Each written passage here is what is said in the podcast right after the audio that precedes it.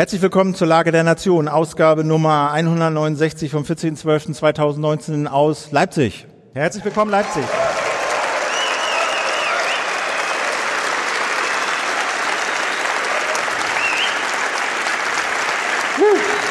Ganz herzlichen Dank für diesen Empfang.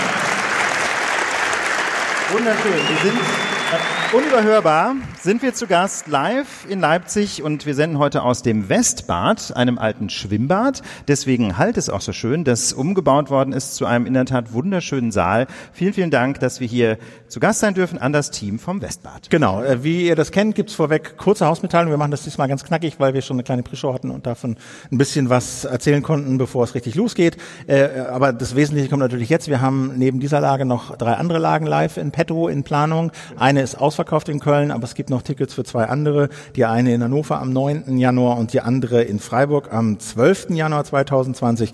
Tickets gibt's wie gewohnt unter Lage.live. Genau. Hannover 9.1., Freiburg 12.1., Lage.live. Das Genau. sind die wesentlichen Fakten. Und wir müssen noch Danke sagen. Ich muss noch Danke sagen. Ich muss ein Danke sagen an Boris. Den Nachnamen lasse ich jetzt mal weg. Aber ich hatte gefragt, ähm, ob es denn noch ein Ticket gibt für den Chaos Communication Gre- Kongress, der zwischen den Jahren hier stattfindet, weil ich habe mir eine Karte gekauft, aber ich wollte mit meinem Söhnchen dahin und es hatte keine Karte mehr gegeben. Ich habe Genau. gibt's denn jemanden? Und er sagt so, hier, bla, habe ich noch. Kannst du geschenkt haben. Und Wow. das war natürlich toll. Lagehörer an dieser Stelle. Vielen Dank an Boris. Genau, also wir kommen in zwei Wochen schon wieder nach Leipzig. Nicht mal zwei Wochen. Ja, sind, wir 14.12. auf dem Kongress. Genau, ab dem 27.12. sind wir auf dem Kongress vom Chaos Computer Club. Ähm, genau, mal schauen, ob es da eine Lage geben wird. Wir versprechen nichts, aber vielleicht haben wir ja spontan, Spontan. Lust. Okay, Auf und geht's. damit springen wir hinein in unser Pets. Das ist nämlich wieder randvoll und wir starten in dieser Woche mit dem Thema der Woche und das ist die Wahl im Vereinigten Königreich. Denn dort, Philipp, hat es einen sogenannten Erdrutschsieg gegeben. Kann man sagen, wir haben uns da ja immer ein bisschen drum gedrückt, weil dieses Thema ehrlich gesagt ein bisschen langweilig wurde und sich das immer wiederholt. Chaos, Chaos, Chaos. Aber nun gibt es tatsächlich neue Entwicklungen. Ja, äh, war richtig. Äh, genau, und gibt erstmal kein Chaos mehr, aber demnächst dann doch wieder. Bevor das so ist, äh, machen wir dann doch ein paar News. Also wir haben diese Wahl gehabt, auf die alle gewartet haben. Boris Johnson hat sich zur Wahl gestellt und letztlich war das eine Wahl äh, Brexit äh, jetzt sofort oder lieber vielleicht doch nicht ein bisschen später mit Umfrage und dann vielleicht mal sehen. Und äh, die Briten haben sich dafür entschieden, dass sie den Brexit jetzt möglichst schnell haben wollen und die Tories haben gewonnen.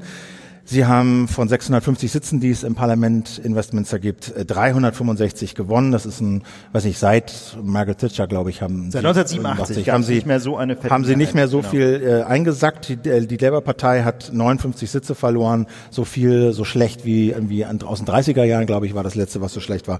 Also das ist dann doch, glaube ich, etwas, was man als Erdrutschsieg bezeichnen kann. Äh, Wobei wir dazu kommen, wie es äh, wie gleich noch wie ein solcher Ja. Erdrutschsieg auch durch das Wahlsystem begünstigt wird, aber das haben wir später gleich noch auf dem Programm. Auch wichtig zu wissen, Labour, quasi die andere große Partei ähm, im Vereinigten Königreich, entfernt vielleicht vergleichbar der SPD in Deutschland, musste mit minus 59 Parlamentssitzen eine richtige Klatsche einstecken.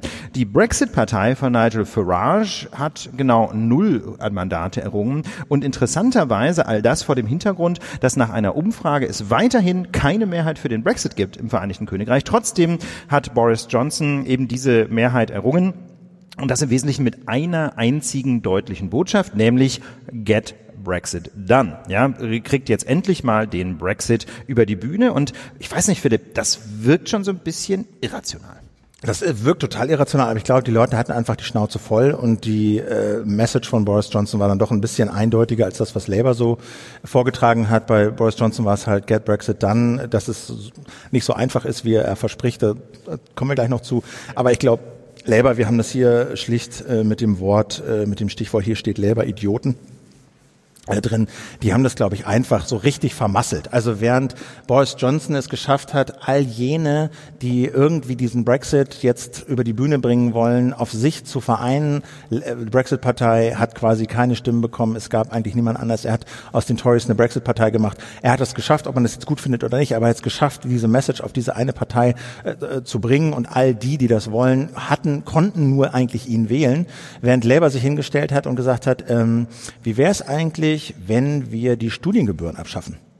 Wie wäre es eigentlich, wenn wir unser Gesundheitssystem renovieren und Brexit, na ja, da werden wir nochmal neu verhandeln und dann würden wir das nochmal zur Abstimmung geben, wie wir dazu selber stehen, das wissen wir eigentlich nicht so genau, wir wollen eigentlich eine neutrale Position haben. Und das hat dazu geführt, dass all die, die eigentlich bleiben wollen, mehr oder weniger zweieinhalb Parteien zur Auswahl hatten, die sie wählen konnten. Die Grünen, die Liberaldemokraten und äh, dann die Labour-Partei. Und das ist bei diesem Wahlsystem, was die in den, äh, in sich da ausgedacht haben, nicht jetzt gerade, aber was sie da eben haben, ähm, was wir als fucking Wahlsystem hier bei uns äh, Wahlrecht äh, bezeichnet haben, natürlich tödlich. Ja, genau. Also man muss, man muss sich das so vorstellen. Eine Option für diejenigen, die jetzt einfach möglichst schnell einen Brexit wollten, auch wenn sie vielleicht eigentlich Brexit gar nicht so toll finden, aber irgendwie wollten sie diesen Knoten einfach mal durchschlagen. Ja, für diese Leute gab es genau eine Option, nämlich Boris Johnson. Für die Leute, die hingegen dachten, ähm, vielleicht wollen wir das alles so ein bisschen differenzierter oder vielleicht auch gar keinen Brexit, die hatten die Wahl zwischen drei, vier Parteien.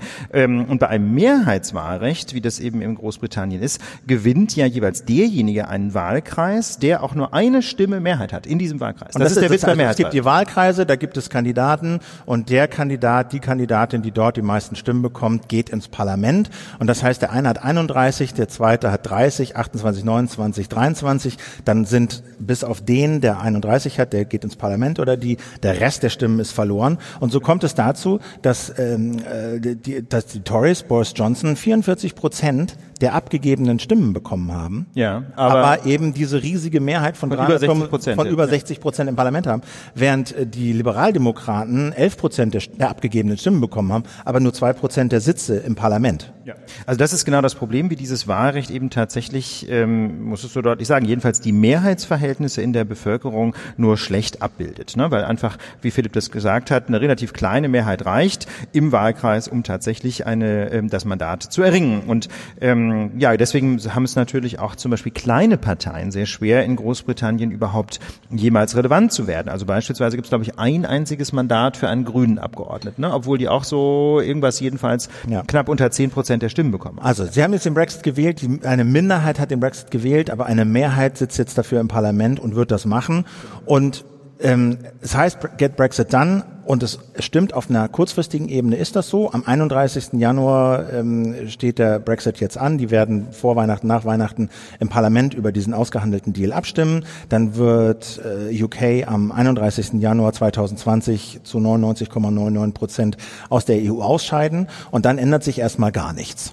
Ja, genau. Also das, man muss natürlich jetzt ganz kurz nochmal nachzeichnen, wie jetzt quasi das technisch läuft. Ne? Diesen, diesen Deal gibt es ja im Kern schon seit den Zeiten von Theresa May. Der ist da nochmal so ein bisschen nachverhandelt worden. Ähm, aber im Grundsatz gibt es diesen Deal. Ähm, der ist aber noch nicht formal beschlossen worden. Also was Philipp gerade gesagt hat, betrifft quasi die Zustimmung auf Seiten des Vereinigten Königreichs. Ne? Dort gilt die als sicher, weil Boris Johnson und die Tories jetzt eben diese komfortable Mehrheit im Unterhaus haben. Aber auf der anderen Seite muss natürlich auch noch die Europäische Union zustimmen. Ähm, der Rat, ähm, also quasi die Runde der Staats- und Regierungschefs, hat diesen Deal auf Seiten der Europäischen Union ausgehandelt. Ähm, der muss jetzt aber noch vom Parlament ähm, gebilligt werden und dann muss der final nochmal durch den Rat. Ähm, er muss aber nicht durch die nationalen Parlamente. Das war so eine Frage, die wir uns gestellt haben ne, bei der Vorbereitung durch die Sendung äh, für diese Sendung. Es hätte ja auch sein können, dass wie zum Beispiel bei einer Änderung der europäischen Verträge jetzt alle 27 verbleibenden Mitgliedstaaten oder gar alle 28 mit dem UK nochmal darüber national irgendwie befinden aber müssen. Das ist aber nicht der Fall. Das ist nicht der Fall. Also das Parlament in England, äh, in London wird dem zustimmen, äh, der Rat und das EU-Parlament wird dem Deal auch zustimmen. Dann scheidet äh, äh, das Vereinigte Königreich am 31. aus und dann beginnt eine Übergangs Übergangsphase, in der sich nichts ändert. Genau. Und, die, und zwar, weil das so drin steht. Weil das, das muss man sagen, so drin steht. Ja. Mhm. Und jetzt gibt es ein Jahr laut dieses Vertrags, in dem dann ein Handelsabkommen äh, ausverhandelt werden soll, was mehr oder weniger alles betrifft, was eben bisher die Beziehung zwischen äh, Großbritannien und EU ausgemacht hat, von gemeinsame Polizeidatenbank über Zölle, über äh, Lehreraustausch, keine Ahnung. Ähm, das Ding ist halt, eigentlich soll das ausgehandelt sein bis zum Ende 2020. Also die haben nicht mal ein Jahr dafür Zeit und alle sind sich einig, das wird nie und nimmer reichen, um diesen hyperkomplexen Handelsvertrag auch nur annähernd auszuhandeln. Ja, Philipp, was ist denn jetzt eigentlich mit dieser Option des Hard Brexit? Ist die, die jetzt endgültig vom nein, Tisch? die besteht natürlich weiter, weil wenn Sie jetzt ein Jahr verhandeln und zu keinem Ergebnis kommen im November, Dezember 2020, dann stehen wir genau wieder da, wo wir vor dieser Wahl standen. Nämlich, Nämlich Die einen sagen, ja, wir haben noch einen Vertrag, dann geht er vielleicht nicht durchs Parlament, dann will die EU dem nicht zustimmen und dann wird man natürlich verlängern um ein Jahr, um ein halbes Jahr. Das heißt, ich glaube, in einem Jahr spätestens stehen wir relativ sicher wieder genau in dem Quark, aus dem wir uns jetzt geglaubt haben, rausbewegt zu haben. Aber das ist eben nicht so. Na, die spannende Frage ist jetzt, äh, ich sehe es vielleicht ein ganz kleines bisschen optimistischer. Also wenn diese, wenn dieses Jahr, das Jahr 2020, nicht genutzt wird, um tatsächlich einen Handelsvertrag zu schließen, dann würde nach Ablauf dieser Übergangsphase, die im Brexit-Deal vereinbart wurde, dann würde tatsächlich sowas wie ein harter Brexit nochmal eintreten. Das wäre dann zum Anfang 2021 der Fall. Aber es ist ja durchaus noch denkbar, dass 2020 ein Handelsvertrag zustande kommt. Ja, aber wenn dieser harte Brexit droht, der droht Quote jetzt ja auch schon. Ja. ja. Und dann wird sich wieder die EU hinstellen und sagen, na, vielleicht können wir es ja doch noch vermeiden. Dann gibt's wieder ein kleines Angebot, was wieder zu einer kleinen Verlängerung führt. Also ich kann mir nicht vorstellen, dass wir am, am, am 1.1.2021, äh, dass die äh, Großbritannien da aus der EU fällt, also dann de facto auch aus der EU fällt, nicht nur nominell, sondern auch mit allen Folgen. Das glaube ich einfach nicht, sondern ich glaube, das wird wieder so einen Verlängerungsmarathon geben, auch wenn nominell diese Frist für eine Verlängerung dieser Übergangsphase im Juni ist und Boris Johnson gesagt hat, wir werden nicht verlängern, wir werden nicht verlängern. Ich glaube, wir werden dazu eine Lage machen in einem Jahr. wir äh, werden da wieder stehen und sagen, äh, schade. Werden, so. Ja. Interessant ist natürlich auch, äh, wie die Verhandlungssituation ist. Ähm, der Brexit wurde ja im Vereinigten Königreich verkauft, ja, in dem Wahlkampf quasi vor dem Referendum 2016, unter anderem mit dem Argument, dass man dann für ähm, die Briten günstigere Handelsbedingungen raushandeln könne. Ne? Dass sie also jetzt sich quasi in den, äh, in den Weltmarkt stürzen und Verhandlungen führen mit allen möglichen Staaten der Welt und dann günstigere Handelsverträge abschließen nutzen könnten, als das heute eben quasi gemeinsam ähm, die EU kann. Ähm, bislang scheint das nicht zu stimmen. Ich habe da vor einiger Zeit einen ganz spannenden Artikel gelesen, ich glaube im Spiegel war es, ähm, wo berichtet wurde, dass das überhaupt nicht funktioniert hat. Das ist schon ein bisschen her, das war noch unter Theresa May, nicht unter Boris Johnson.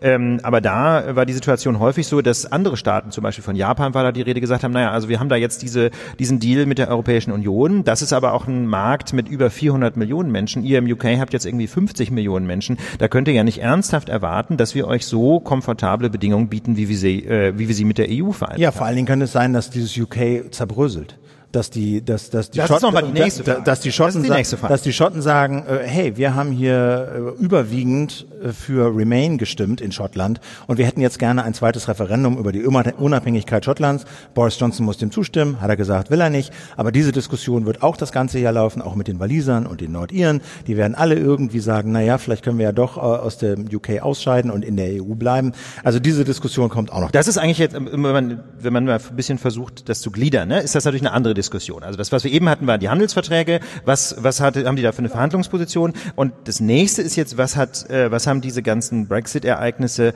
für Konsequenzen innenpolitisch? Was wird eigentlich aus dem Vereinigten Königreich von Großbritannien und Nordirland? Und da hat Philipp gerade schon auf ein Problem hingewiesen, nämlich Schottland. Ne? Schottland, äh, Schottland habe ich hingewiesen, aber das ist ja auch nur ein Ding, das sozusagen dieses Vereinigte Was ist denn da das Problem? Nein, das Problem ist, dass die Schotten natürlich in, die Schotten wollen, sind extrem EU-freundlich, würden gerne in der EU bleiben und sagen, wir haben hier, die Wahl ist zwar ein Mandat, aber ein Mandat Englands für den Brexit. Und Schottland hat aber äh, überwiegend äh, dafür gestimmt, in der EU zu bleiben. Genau, und das ist auch ein interessantes Ergebnis dieser Unterhauswahlen, die in dieser Woche stattgefunden haben. Wir haben eben schon angedeutet, im Großen und Ganzen haben die Tories sehr viel gewonnen, aber mit Ausnahme von Schottland. Dort nämlich hat die SNP, die, äh, die schottische Nationalistenpartei, sogar den Tories ähm, Wahlbezirke abjagen können, sogar eine ganze Reihe. Ich meine mich zu erinnern, sieben waren es. Mit anderen Worten, die, äh, die schottische Unabhängigkeitsbewegung hat in diesen Wahlen ebenfalls einen großen Sieg errungen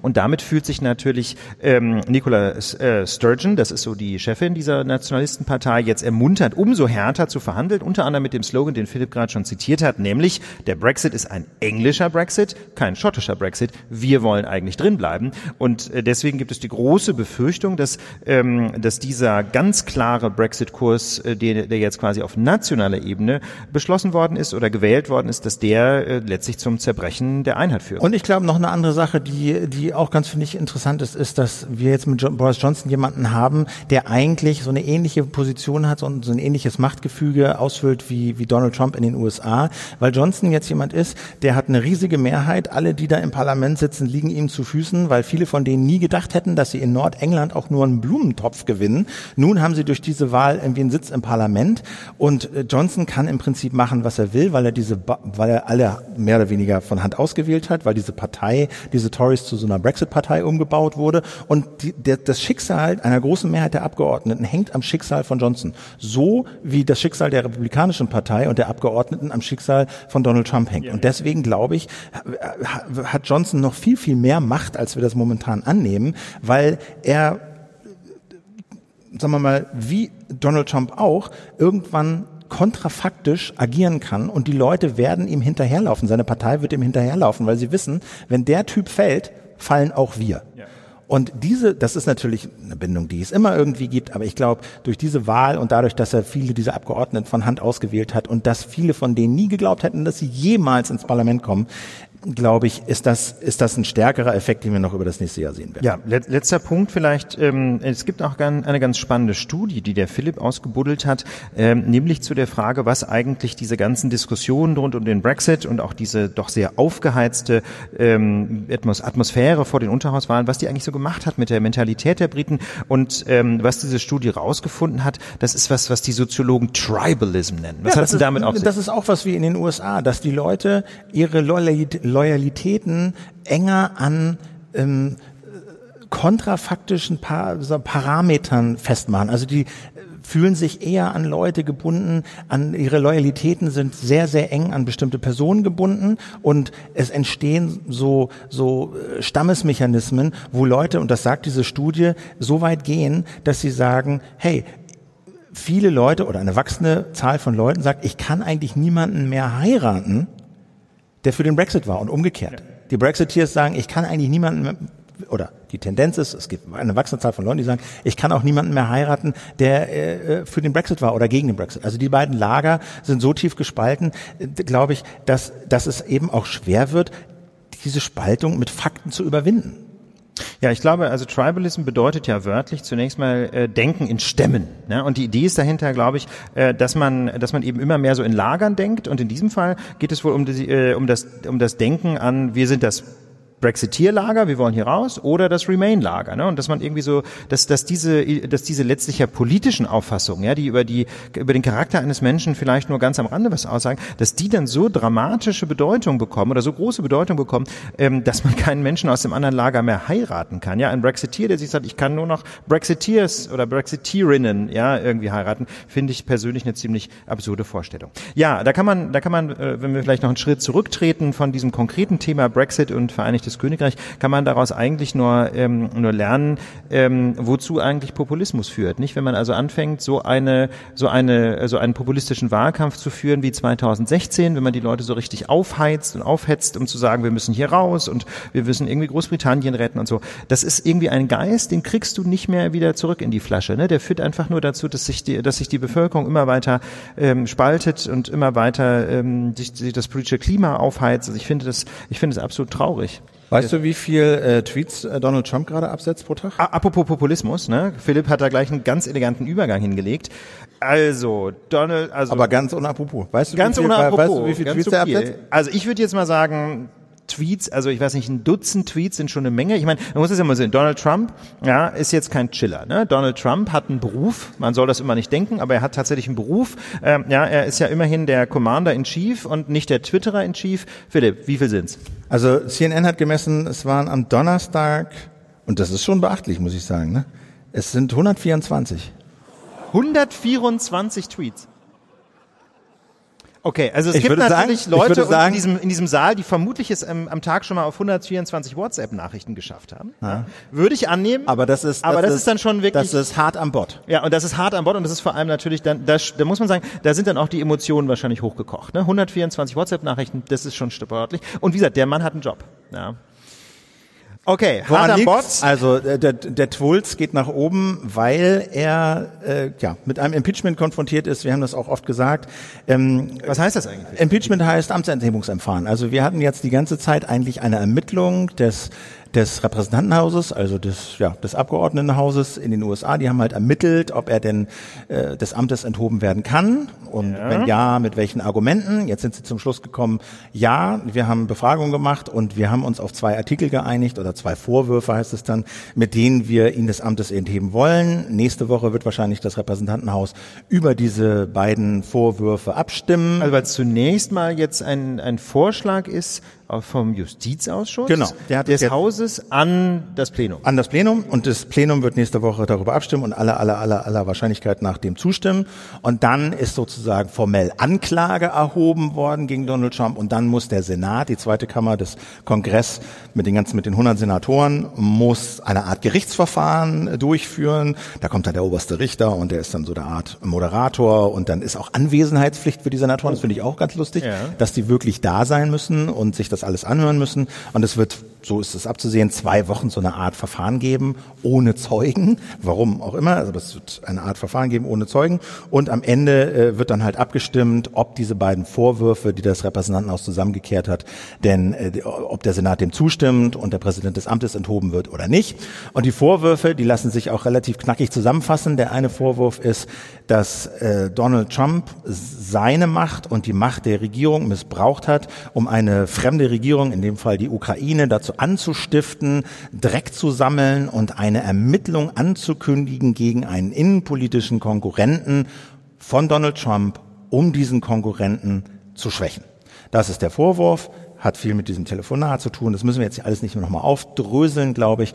Aber da gibt es jede Menge, würde ich sagen, überzeugender Zeugenaussagen, die das belegen. Und der zweite ja, also Vorwurf also die, Vielleicht sollte man schon wenigstens soweit so weit das erklären, dass man versteht, ähm, worum es da eigentlich geht. Also, Meinst du? Ja, das finde ich schon. Das ist ja in zwei Sätzen auch gesagt. Ähm, Donald Trump ähm, möchte ja gerne im nächsten Jahr nochmal wiedergewählt werden als Präsident. Ne? Er ist seit 2016 gewählt für vier Jahre und 2020 ist wieder Präsidentschaftswahl. Und einer der möglichen Gegenkandidaten ist ist Herr Biden. Ja, und Herr Biden und insbesondere sein Sohn hatte Business in der Ukraine. Und Donald Trump wollte mit allen möglichen Methoden da, ähm, erreichen, dass die Regierung der Ukraine Strafermittlungen einleitet gegen Joe Biden, den möglichen Konkurrenten und den Sohn von Joe Biden, ähm, wegen aller möglicher Wirtschaftsstraftaten. So viel zusammengefasst. Und die ähm, ihm unterstellt werden, die genau. nie bewiesen wurden. Und er wollte auch noch nicht mal, dass wirklich ermittelt wird, sondern er wollte nur, dass der ukrainische Präsident bekannt gibt, das ermittelt wird. Gut, wie dem auch sei. Auf jeden Fall ging es um diese PR-Wirkung und um diese PR-Wirkung zu erreichen, hat er alle möglichen Tricks eingesetzt und insbesondere einsetzen lassen von seinem privaten Anwalt.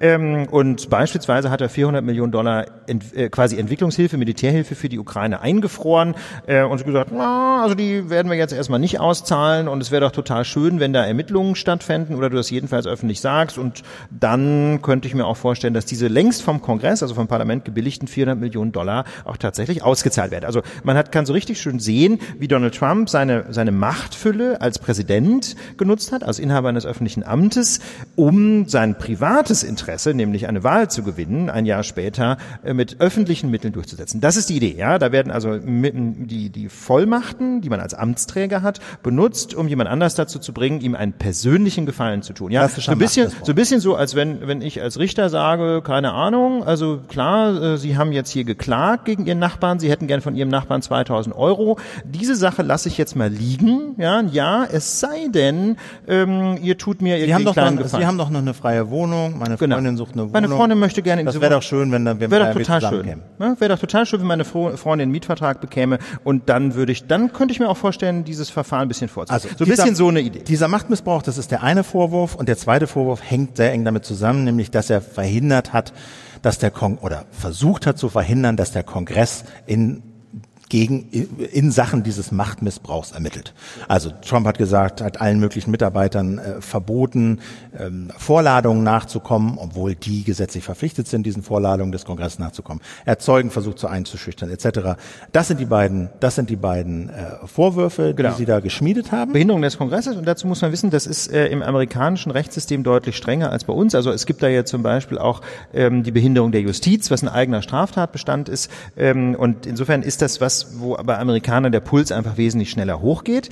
Ähm, und vielleicht sollten wir noch erwähnen, was denn eigentlich der Maßstab ist. Also woran wird quasi ein Vorwurf gemessen, ja, um zu entscheiden, ob das tatsächlich so ein Impeachment oder genau eine Entfernung aus dem Amt infolge eines Impeachments rechtfertigt. Und dieser Maßstab ist auf Englisch Treason, Bribery or other high crimes and misdemeanors. Also auf Deutsch Hochverrat, Bestechlichkeit oder andere schwere Verbrechen. Ja, das heißt also, Hochverrat und Bestechlichkeit geben so ein bisschen den Rahmen vor und die anderen äh, Verbrechen müssen so ein bisschen diese Schwere erreichen. Und also ich finde das, das nicht völlig abwegig. Ne? Also insbesondere diese Geschichte mit dem Machtmissbrauch, Behinderung des Kongresses ist so ein bisschen wackelig, wenn man da auch immer sagen muss, ähm, er ist ja in gewisser Hinsicht auch in der Rolle eines Angeklagten und als Angeklagter selber mitwirken zu müssen an seiner eigenen Überführung ist immer so ein bisschen schwierig. Ja, ähm, deswegen da weiß ich nicht so richtig. Klar, die Amerikaner sind da strenger an der Stelle, aber da hätte ich gewisse Bedenken.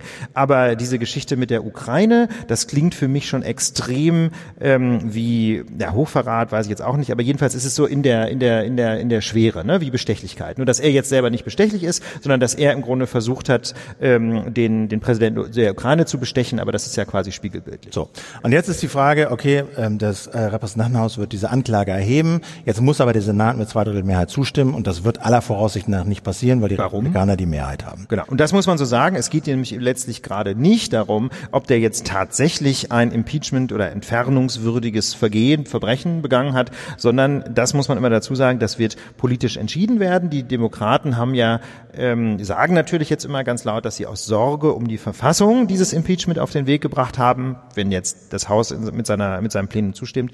Ähm, aber natürlich hätten sie das auch nicht getan gegen einen demokratischen Präsidenten. So und die Frage ist jetzt, also wenn das denn wahrscheinlich nicht durchkommt, wenn Trump wahrscheinlich seines Amtes nicht enthoben werden wird, weil die weil die Republikaner Amerikaner sagen, so deutet sich das an, ja, wir sehen diese Fakten, wir bestreiten sie nicht mehr fundamental, wir halten dieses ganze Verfahren für ein bisschen komisch, aber im Kern erkennen wir die Fakten an. Wir sagen aber, es reicht nicht aus für ein Impeachment, die Vergehen sind nicht schwer genug. Mit dem Argument werden sie ihn wahrscheinlich ähm, freisprechen. Dann, weiß ich nicht, dann wird Trump zu einer Art Super-Trump, weil er eigentlich von allem freigesprochen ist. Er ist, er hat diese Müller-Ermittlungen überstanden, er hat dieses Impeachment überstanden und es gibt eigentlich nichts, was ihm noch drohen kann. Und die Frage ist, ähm, kann er da machen, was er will? War das eine gute Idee, dieses Impeachment einzu, einzuleiten, wo doch absehbar war, dass die Republikaner im Senat die Mehrheit haben und diese zwei Drittel nicht zusammenkommen werden? Ja, ich ich habe mir, da, ich hab mir diese Frage auch öfter gestellt. Ähm, ich bin mir nicht ganz sicher, ob das fair ist, ähm, quasi jetzt schon zu sagen, dass im Senat nichts dabei rauskommt. Ähm, denn es ist ja noch nicht so ganz klar, ob tatsächlich die öffentliche Meinung kippt. Ja, das ist so ein bisschen das quasi die große Unbekannte. Bislang muss man sagen, das ist die, nicht passiert. Äh, bislang haben die Anhörungen im Haus überhaupt nicht dazu geführt, dass die öffentliche Meinung in den USA äh, relativ deutlich sich gegen Trump gewendet hätte. Im Gegenteil, wir reden von so ein paar Prozenten, ja, wo er die an Zustimmung verloren hat, aber es gibt da keine Wechselstimmung, ne? keine Stimmung raus mit ihm. Das gibt's nicht. Aber man, es ist ja noch, bleibt ja noch abzuwarten, was diese, ähm, dieses eigentliche Verfahren im Senat so bringt. Ähm, das ist jedenfalls nicht ausschließ, auszuschließen, dass sich da noch so ein bisschen was tut und dass auch Druck auf die Republikaner entsteht. Aber es werden keine ja. Zeugen gehört. Ne? Es werden keine Zeugen gehört. Das ist wahrscheinlich. Das spricht er dagegen, da bin ich bei dir. Äh, aber wir müssen natürlich mal abwarten. Und außerdem, ähm, selbst wenn er tatsächlich freigesprochen wird, ist natürlich oder wirft natürlich dieses Verfahren schon ein Schlaglicht auf das Fehlverhalten von Donald Trump. Ne? Auch wenn er jetzt nicht aus dem Amt ähm, entfernt werden wird, ähm, dann weiß ich nicht, ob sich nicht dieses Verfahren trotzdem im Wahlkampf 2020 immerhin nutzen ließe von demokratischer Seite, um zu sagen, okay, ja, ihr seht es, diese Republikaner sind letztlich verantwortungslos. Umso wichtiger ist es, äh, die, die Republikaner verhindern, ja, dass wir tatsächlich diesen Präsidenten an der Verfassung messen. Deswegen hilft es alles nichts, der Mann muss abgewählt werden. Also das ist ja immerhin ein, eine Argumentation, Argumentation, die sich hören lässt. Ich weiß es nicht. Also ich finde es ein bisschen einfach, den Demokraten zu sagen, das hättet ihr nicht tun sollen. Denn ich meine, was wäre denn das für ein, für ein Präzedenzfall gewesen, ja? Wenn der Mann diese Ukraine-Story da macht und die Demokraten sagen, ja, ja aus taktischen ja, Gründen lieber kein Impeachment. Es ist ja auch nicht nur die Ukraine-Story. Die haben sich jetzt für diese Ukraine-Story entschieden, weil das die frischeste ist, weil dieser Müller-Report schon ein bisschen länger her ist und diese Vorwürfe, die da ja auch erhoben wurden, so ein bisschen angewelkt wirken und nicht mehr so ganz frisch sind und äh, auch so ein bisschen alt und abgehangen wirken. Deswegen deswegen haben die sich dafür jetzt entschieden, aber meine, man muss das jetzt nicht alles nochmal aufzählen. Es gibt Grund genug, diesen Mann äh, aus dem Amt zu entfernen und deswegen fand ich es auch, es ist die demokratische Pflicht gewesen, dieses Verfahren einzuleiten, auch wenn es am Ende die Chancen nicht groß sind, dass er, dass er, mit, dass er damit durchkommt. Aber es steht dann ja auch eine Wahl an. Genau, und also deswegen, das, deswegen ist es wahrscheinlich auch so, dass Nancy Pelosi, also die Sprecherin der Demokraten äh, im Haus und auch die Sprecherin der, der Kammer, so immer so deutlich verweist eben auf die Pflicht der Parlamentarier, tatsächlich auf die Einhaltung der Verfassung zu achten, ne? weil sie halt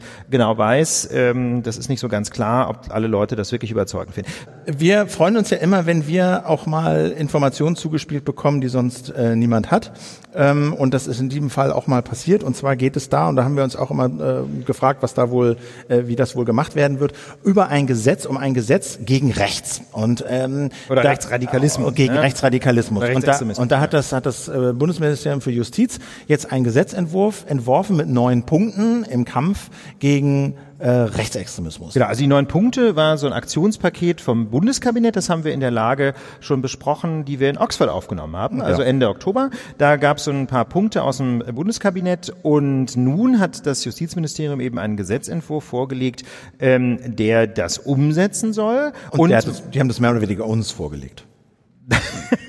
also der ist jetzt so in die Abstimmung gegangen tatsächlich ähm, und wir hatten uns das Ding organisiert. Man muss eigentlich fairerweise sagen, heute Nachmittag hat es ein anderer Journalist öffentlich gemacht. Das ist nicht ganz die Version, die wir haben, aber wir sind jetzt auch nicht mehr die einzigen auf Nein, der Welt. Anyway, wir, haben, wir, wir waren sehr glücklich, das irgendwie recherchiert zu haben und ähm, diese, dieser Gesetzentwurf umfasst eine ganze Reihe von Einzelmaßnahmen. Das können wir jetzt nicht alles nennen, das wird nämlich sonst ein bisschen sehr kleinteilig, aber immerhin wird eine Änderung im Strafgesetzbuch vorgenommen, Philipp, die erstmal nicht so ganz verkehrt klingt. Ja, und zwar äh, geht es da um den äh, An Anwendungsbereich genau. des Paragraph 140 Strafgesetzbuch. Genau. Belohnung und Billigung von Straftaten soll erweitert werden. Jo, und der, der stellt nämlich zur Zeit unter Strafe, wenn man bestimmte begangene oder versuchte Straftaten billigt. Wenn man also sagt, super, da ist versucht worden, jemanden zu erschießen, finde ich großartig. Das darf man nicht sagen. Ähm, dieser Straftatbestand erfasst bislang aber nicht, wenn man quasi fiktive, zukünftige Taten billigt. Wenn man sagt, zum Beispiel, ja, Fall Renate Künast, die müsste man mal so richtig, und dann kommen irgendwelche richtig furchtbaren Fantasien. Ja, die müsste man mal, ne, dieses Billigen fiktiver, zukünftiger Straftat. Das war bislang von dem Straftatbestand nicht umfasst. Und das haben natürlich die Hassprediger auf Facebook zum Beispiel auch intensiv genutzt, weil sie genau wussten, normalerweise kann ich das machen, kann ich einen Menschen damit beschimpfen, ohne dass das vom Staatsanwalt verfolgt werden kann. Und das möchte der Gesetzgeber ändern. Ein weiterer und fast noch interessanterer Punkt ist, würde ich sagen, die Netzwerke. Also Netzwerke heißt immer Google, Facebook, Twitter, YouTube und äh, Co. Die müssen jetzt, ähm, das müssen sie ja schon unter Umständen länger mit dem Netzwerkdurchsetzungsgesetz Inhalte, äh, bestimmte Inhalte löschen. Und jetzt sollen sie diese Inhalte, die sie da löschen, auch dem Bundeskriminalamt melden. Und ähm, da würde ich sagen, aber das Problem ist doch nicht, dass die davon nicht erfahren, sondern von solchen Straftaten, sondern das Problem ist doch eher, dass sie davon erfahren, aber zu wenig Leute haben, um dem nachzugehen. Oder? Ja, ganz genau. Deswegen wundere ich mich auch so ein bisschen. Also wenn man sich mal ein bisschen, wenn man sich mal äh, befasst mit der Frage, warum eigentlich werden so viele Straftaten im Internet begangen? Ja, wieso wird, wird so viel auf Facebook beleidigt, bedroht? Wieso passiert das eigentlich alles? Ähm, äh, obwohl doch das alles schon strafbar ist. Ja, und dann schaut man, na ja, da werden zwar durchaus Strafanzeigen gestellt. Die Frage ist nur, was passiert dann? Ja, und typischerweise werden eben Strafanzeigen wegen solcher Online-Straftaten mehr oder weniger bald eingestellt. Das heißt, sie führen nicht zu einer Verurteilung. Da kann man sich dann ja ähm, überlegen, was das wohl für einen psychologischen Effekt hat auf die Menschen, die diese mutmaßlichen Straftaten begangen haben. Na klar, die teilweise feiern die sich ab nach dem Motto, haha, da bin ich angezeigt worden, aber es ist nichts dabei rausgekommen und unter einem Strich entsteht der Eindruck, im Internet kann man machen, was man will. Genau. Und deswegen ist das so, ähm, aber wie gesagt, wir haben nicht das Problem, dass bislang nichts angezeigt wird oder dass es zu wenig Anzeigen gibt, sondern das große Problem ist, dass die, äh, die Menschen, die diese Straft, äh, Straftaten ermitteln müssten, bei der Polizei der Länder, bei den Staatsanwaltschaften heute schon so überfordert sind, oder das teilweise auch nicht ernst nehmen. Ja, ist teilweise auch ein Problem vielleicht ähm, der Aufmerksamkeit und äh, des Engagements. Aber dass jedenfalls diese Leute bislang nicht ähm, zu dem Punkt kommen, wo sie da mal Anklagen erheben und tatsächlich auch Verurteilung erwirken. Das heißt, wir haben nicht das Problem, dass die Anzeigen fehlen, sondern dass dann nach einer Anzeige zu wenig passiert. So, aber damit nicht genug, denn der nächste Punkt heißt nicht nur, ihr müsst die Inhalte melden, sondern Genau. ihr müsst, also die Netzwerke. Ja, aber wir müssen vielleicht kurz noch die Konsequenz ausführen, Philipp. Also, bislang haben wir das, ja. genau, Also, letztlich wird das wahrscheinlich zu einer, also letztlich wird, wird doch das BKA wahrscheinlich mit Inhalten zugespammt, oder? Ganz genau. Das ist genau das, was passieren wird. Bislang haben wir Anzeigen und äh, nach, nach denen nichts folgt. Und jetzt werden wir Faktor 50 oder Faktor 100 mehr Anzeigen bekommen, weil die Netzwerke alles melden müssen an das Bundeskriminalamt. Das will dann so ein bisschen vorfiltern und sortieren und die Sachen weiterleiten an die Landesbehörden. Und ich muss ganz ehrlich sagen, wenn wir jetzt, um mal eine Zahl in den Raum zu stellen, es gibt leider keine offiziellen Statistiken. Ja, aber wenn wir uns mal vorstellen, vielleicht gibt es deutschlandweit im Jahr 2000 Anzeigen wegen äh, strafbarer Inhalte auf Facebook und wir haben dann mit einmal statt 2000 50.000 oder 100.000, dann glaube ich nicht, dass da, dass da mehr Resultate dabei rauskommen. Ganz im Gegenteil, wir produzieren wahnsinnig viel Papier, wir produzieren wahnsinnig viel Arbeit bei den Ermittlungsbehörden und wahnsinnig viel Frust bei den Menschen, um die es geht, ähm, weil natürlich weiterhin kaum äh, Verurteilungen dabei rauskommen werden. So, aber dann kommt der Punkt, Sie müssen halt nicht nur die Inhalte melden, sondern Sie sollen jetzt nach diesem Gesetzentwurf, wenn der denn so durchkommt, auch die IP melden, ja. von der dieser Inhalt ins Netz gestellt wurde. ja. Okay. Und Sie sollen die Portnummer melden. Genau, jetzt wird es so ein bisschen technisch, das Das müssen wir kurz erklären. Was, was aber heißt die das Auswirkungen, das klingt ein heißt technisch, aber die? Auswirkungen sind schon, ist schon ziemlich massiv. Was heißt das mit dieser IP-Adresse? Also jeder, der sich im Netz bewegt oder jeder, kriegt im, im Prinzip eine IP, eine Nummer. Mhm. Das Problem ist nur, lange war halt, waren halt äh, hinter einer Nummer, ja, verbarg sich mehr oder weniger ein Anschlussinhaber. So, das hat sich aber in den letzten Jahren geändert, denn Beispiel Mo- Mobilfunk, ja, du nutzt dein äh, Handy, dein Smartphone, wählst dich in ein Mobilfunknetz ein, nutzt die Daten, D- dann bist du mit zwei oder 3.000 Leuten meinetwegen in diesem Mobilfunknetz und nach außen hin haben die alle eine IP. Also wenn dann ein Inhalt, ein strafbarer Inhalt gepostet wird, der wird von Facebook an das BKA gemeldet, nur mit der IP, dann kann das BKA damit im Prinzip nicht so wahnsinnig viel anfangen, weil hinter dieser IP, dieser IP zu einem bestimmten Zeitpunkt halt 1000, 2000, 3000 Menschen hatten. Genau, das ist ein bisschen das Problem. Die, man, die, die, diese IP-Adresse möchte man natürlich gerne auflösen zu dem Menschen, der dahinter steht. Der, der was gepostet hat. Und das hat früher mal ganz gut funktioniert, weil diese IP-Adressen zwar nicht auf Dauer vergeben wurden, meistens, äh, sondern die meisten IP-Adressen, sondern sie wurden für 24 Stunden äh, vergeben, aber es hat immer nur ein Mensch eine IP benutzt äh, und damit konnte man zumindest den Anschlussinhaber ermitteln. Also zum Beispiel den Menschen, auf dessen Namen der Mobilfunkvertrag läuft. Das muss dann nicht zwingend der Mensch gewesen sein, der auch tatsächlich das gepostet hat, aber dann hatte man das, was äh, Kriminalisten so schön einen Ermittlungsansatz nennen. Ja, man hatte irgendwas, womit man angefangen hat und nun ist das Problem aber, dass seit einigen Jahren diese IPs ja knapp sind und Philipp hat es gesagt, deswegen nutzen jetzt mehrere tausend Menschen mitunter dieselbe IP nach außen. So, und das jetzt, jetzt kommen diese Ports ins Spiel. Wenn wir beide in demselben Mobilfunknetz hängen, dann haben wir nach außen zu Facebook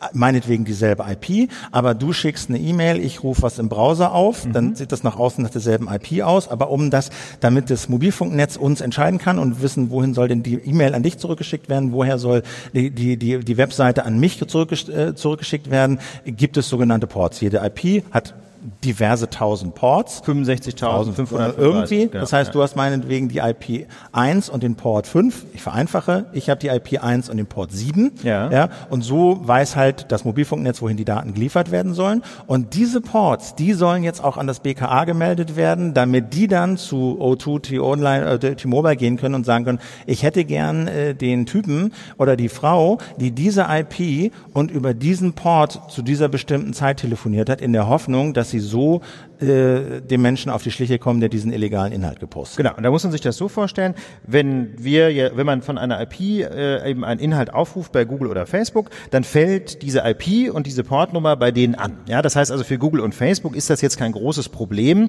nicht nur die IP ins BKA zu melden, sondern auch die Portnummer. Der Punkt ist nur, und da wird's jetzt wirklich spannend, was machen denn eigentlich die Mobilfunkprovider? Bislang ist es nämlich so, dass die nicht mal die Zuordnung zwischen Menschen und IP-Adressen so richtig speichern dürfen. Das nannte man Vorratsdatenspeicherung. Das ist aber eigentlich zurzeit gar nicht erlaubt, weil es gegen europäisches Recht verstößt. Ne? Das Oberverwaltungsgericht Münster beschlossen, also die gesetzliche Verpflichtung, so diese Zuordnung zwischen Mensch und IP-Adresse zu speichern, die ist gerade quasi ausgesetzt. Die Provider machen das trotzdem, ja, so ein, zwei Wochen speichern sie normalerweise trotzdem diese Zuordnung, weil sie sagen, das brauchen wir, um gegebenenfalls mal technische Probleme lösen zu können. Aber auch das reicht eigentlich nicht, hat Philipp eben schon gesagt, weil sich tausende von Leuten dieselbe IP teilen, um rauszufinden, welcher Mensch steht denn jetzt wirklich so. dahinter. Und jetzt müssten Sie aber, wenn das so gesetzt wird, dann müssten Sie nicht nur die IP speichern, Sie müssten auch noch äh, den, den Port zu jedem speichern, der in diesem Netz kommuniziert. Und das Problem damit das Sinn macht. Damit das Sinn macht. Genau. So, damit dieses Gesetz Sinn macht, müssten die Mobilfunkprovider nicht nur die IP speichern, sondern sie müssten auch den Port speichern. Das Problem darin ist, dass äh, es nicht so ist, ich bin bei T-Mobile im Netz, kriege eine IP und einen Port, sondern ich kriege jedes Mal einen neuen Port, wenn ich den Browser öffne und kommuniziere, wenn ich die E-Mail öffne, kommuniziere, wenn ich WhatsApp nutze. Ich kriege jedes Mal einen neuen Port unter derselben IP. Das heißt, da fallen Daten ohne Ende an. Zehntausende von Datenbankeinträgen pro Nase und Tag. Und Tag. genau. So, das sind also Massen von Daten, die gespeichert werden müssten, wenn dieses, wenn dieses Gesetz irgendwie Sinn machen soll. Denn wenn, wenn, wenn, wenn die, wenn die Netzwerke Port und IP an, dieses F, an das FBI, an das BKA weitergeben sollen und das BKA so die Möglichkeit haben soll, über Port und IP bei einem Provider nachzufragen, wer hat denn diesen strafbaren Inhalt gepostet, dann macht das nur Sinn, wenn die Provider diese Informationen auch haben. Genau. Und das muss man sich überlegen. Das steht nicht in diesem Gesetzentwurf drin. Deswegen das hat das bislang auch noch keiner gemerkt. Ja, deswegen redet auch in der Presse bislang niemand drüber. Aber wir finden das sehr wichtig, darauf hinzuweisen, denn diese Geschichte, was jetzt das Bundesjustizministerium reinschreiben will, ja, schickt mal IP plus Port ans BKA, macht nur Sinn, wenn das Bundesjustizministerium oder wahrscheinlich noch wahrscheinlicher das äh, Innenministerium zugleich im Hintergrund den Plan hat, eine neue Vorratsdatenspeicherung auf den Weg zu bringen, und zwar dieses Mal noch viel fetter als vorher. Ja, dass also nicht nur gespeichert gespeichert wird Mensch und IP-Adresse, was gehört da zusammen, sondern Mensch, IP-Adresse und die ganzen Portnummern, mit anderen Worten pro Nase Zehntausende unter Umständen von Datenbank-Einträgen pro Tag.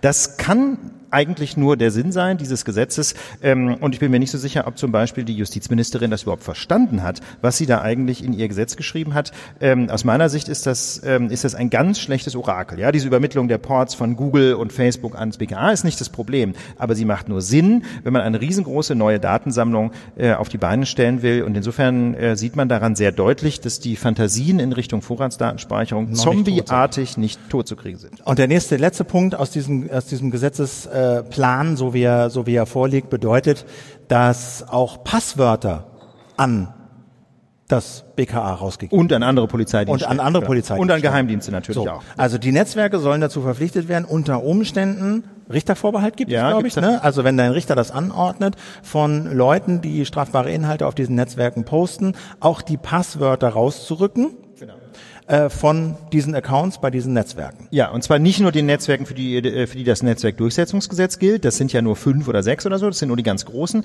sondern das soll für alle Telemediendienste gelten. Das heißt, jeder, der ein Forum ins Netz stellt oder der sowas wie Facebook oder Twitter auch in ganz, ganz klein betreibt, muss in der Lage sein, Passwörter an die, äh, an die Behörden rauszugeben. Das steht jedenfalls so im Gesetz drin. Der Witz dabei ist, das gibt es schon lange für Telekommunikationsanbieter. Ja, also für äh, zum Beispiel O2, Telekom, die müssen PIN und PUC, was man so kennt von den SIM-Karten, schon länger rausgeben können. Aber mal ganz ehrlich, wer schützt heutzutage noch sein Gerät mit PIN und PUC? Man hat ja hoffentlich zum Beispiel auf Android so ein, so ein Muster, ne, was man dann irgendwie mit dem Daumen wischt oder auf dem, auf dem iPhone hat man irgendwie Face-Erkennung. Was immer so. so ist. Genau, normalerweise ist das Muster immer so ein Dreieck oder so ein M oder so, aber egal. Jedenfalls grundsätzlich hat man da irgendeinen Sicherheitsdingsbums, was mehr ist als die PIN. Insofern muss man ganz ehrlich sagen, PIN und PUC rausgeben zu müssen und mit richterlichem Beschluss war jetzt irgendwie nie so ein bürgerrechtliches Thema. Aber jetzt soll diese Idee übertragen werden auf alle Passwörter und Benutzernamen von allen, allen Telemediendiensten. Was bedeutet, egal wo man sich anmeldet, alles das muss an die Behörden rausgegeben werden, wenn ein Richter das anordnet. So, und da ist wieder so ein Nebeneffekt. Denn natürlich speichern all diese Dienste die Passwörter schon heute, sonst würde das nicht funktionieren. Allerdings, Aber? In verschlüsselter Form. Und zwar in einer verschlüsselten, im Ideal. Ne? Also es gibt natürlich auch Trotteldienste, die das nicht machen und die werden dann gehackt und so landen dann Millionen von Passwörtern äh, im Internet. Aber das ist Gott sei Dank heute illegal. Ja, da gibt's, haben wir in der Lage, glaube ich, auch schon mal den schönen Fall knuddels.de besprochen, oder Philipp? Hatten ja, wir das in der Lage? Wir, ich, gemacht. Genau, haben wir gemacht. Da gab es nämlich vor, vor gar nicht allzu langer Zeit schon mal ein Bußgeldverfahren. Ihr erinnert euch alle, es gibt neue Datenschutzregeln seit einer Weile in Europa, die Datenschutzgrundverordnung und die verpflichtet unter anderem dazu, dass man Passwörter ordentlich speichert, nämlich nicht im Klartext, sondern in dieser verschlüsselten Form, wie Philipp das gerade gesagt hat. Knuddels.de hat das nicht gemacht und daraufhin gab es ein fettes Bußgeld vom Landesdatenschutzbeauftragten Baden-Württemberg, Stefan Brink, den hatten wir auch schon mal ja, auf deinem Ohr. Genau. Und zwar, und der, der, der Witz an dieser Verschlüsselung ist, dass die Verschlüsselung so ist, dass auch die die die die Dienst also die die Anbieter eigentlich das nicht selber zurückführen ja, ganz genau, äh, entschlüsseln ja. können. Also die sind sozusagen technisch gar nicht in der Lage, irgendjemandem heute als Passwort, ein klares Passwort rauszugeben, mit dem irgendjemand was anfangen kann. Genau, das liegt daran, dass für, für die Nerds äh, unter den Hörerinnen und Hörern, dass diese, dass diese Verschlüsselung, von der wir gerade gesprochen haben, technisch betrachtet eigentlich keine Verschlüsselung ist, sondern man nennt dazu Hashing. Das ist eine sogenannte Einbahnstraßenfunktion. Das heißt, wenn ich den, das Passwort habe, dann, dann drehe ich das durch diese Hashing-Mühle und dann kommt auf der anderen Seite so ein ganz unlesbarer Code bei raus. Äh, den kann ich aber nicht zurückrechnen vom Code auf das Passwort. Was ich aber natürlich machen kann, ist, diesen, diesen komischen Code in meiner Datenbank Datenbank speichern. Und wenn jetzt jemand sich anmelden will, dann nehme ich das Passwort, das der eingegeben hat, drehe es durch dieselbe Mühle und gucke einfach, ob dieses, äh, dieser Hash, ja, diese, diese komische, also unlesbare also Zahlenfolge passt. Aus dem Passwort Apfel wird immer Lattenzaun 123, sage ich Beispiel, jetzt mal. Ja. Und wenn du dann äh, ein, ein Hash hast, der Lattenzaun 123 hast, dann hast du eine riesen Tabelle, wo Lattenzaun 123 drin steht und dann guckst genau. du, aha, das ist Apfel. So. Nee, ah, nee, nee, nee, nee, nee, gerade nicht, sondern du, Apfel wird Lattenzaun 123 und jetzt gibt jemand als Passwort ein Apfel Apfel und du guckst dann in deiner Datenbank, ob das, ob der Hash Lattenzaun 123 ist. Also wenn wir, wenn wir, wenn wir mal ein Best of der Lage zusammenschneiden, dann würde diese 30 Sekunden Dialog wahrscheinlich dazugehören. Also klar ist, kann so. man es doch gar nicht mehr sagen. Egal. Okay. Jedenfalls, also ihr habt verstanden, es gibt so eine Art Einbahnstraßenfunktion, ja. Einbahnstraße, das ist doch schon ein schönes Bild. Ja, wir, das ist halt, das ist so die Herausforderung. Ne? Man, wir wollen ja, wir wollen es eben auch nicht zu einfach machen. Es soll ja irgendwie auch klar erklärt werden. Egal, ich Auf bin, keinen Fall wollen wir es einfach machen. Ich sehe nur bei Asterix und Obelix so die, die Sprechblase oben so Lattenzaun 1, 2, 3. Äh, und so Blitz, ganz große Fragezeichen. Blitzwolke. Ja. Äh, so. Gut, aber ja. ihr habt es verstanden, ja? Man, die Auf Passwörter werden, da habe ich überhaupt keinen Zweifel, dass das Nein, wirklich, das ist doch völlig klar. Ja. Lattenzaun 1, 2, 3. Philipp, du hast ein geiles Auf jeden Beispiel. Fall. Jedenfalls, so ist das, ne? Einbahnstraßenfunktion und das führt halt einfach dazu, wenn jetzt, wenn jetzt dieses Gesetz tatsächlich in Kraft tritt, dann müssten diese, müsste ein Netzwerk eben rausgeben können Apfel. Aber in der Datenbank steht nur Lattenzaun 1, 2, 3. Und das Problem dabei ist, entweder ist dieses Gesetz komplett Bullshit, weil überhin kein Dienst, ohne gegen die Datenschutzgrundverordnung zu verstoßen, das Passwort im Klartext rausgeben kann, weil es eh als Hashwert gespeichert wird. Oder die Netzwerke kommen jetzt auf die Idee und sagen, hm, wir müssen das ja irgendwie rausgeben können, da gibt's ja jetzt dieses neue Telemediengesetz, dann müssen wir wohl auf das Hashen und Salten verzichten und speichern in Zukunft wieder Passwörter im Klartext, obwohl das natürlich aus der IT-Sicherheitsperspektive eine Katastrophe 1980 hätte gern sein Passwort zurück. Wirklich, ne? Das heißt also, das, daran daran kann man sehen, das sind offensichtlich Faxer und Offliner, die das Gesetz geschrieben haben. Oder sie haben, sie haben eine, ja, muss man doch so sehen, ja. Wir wollen die Faxgeräte zurück. Ja, also entweder sind es die Pfosten im BMJV, aber ehrlich gesagt, nach meiner persönlichen Erfahrung sind es ziemlich schlaue Leute. Das ist schon eher so die Crème der Verwaltungsbeamten in Deutschland. Ich glaube nicht, dass die nicht Crème de la Crème, ja, nicht nur Crème. Ähm, das ist also, das ist top notch, ja. Das sind, die sind gut, ja, Punkt, die sind gut.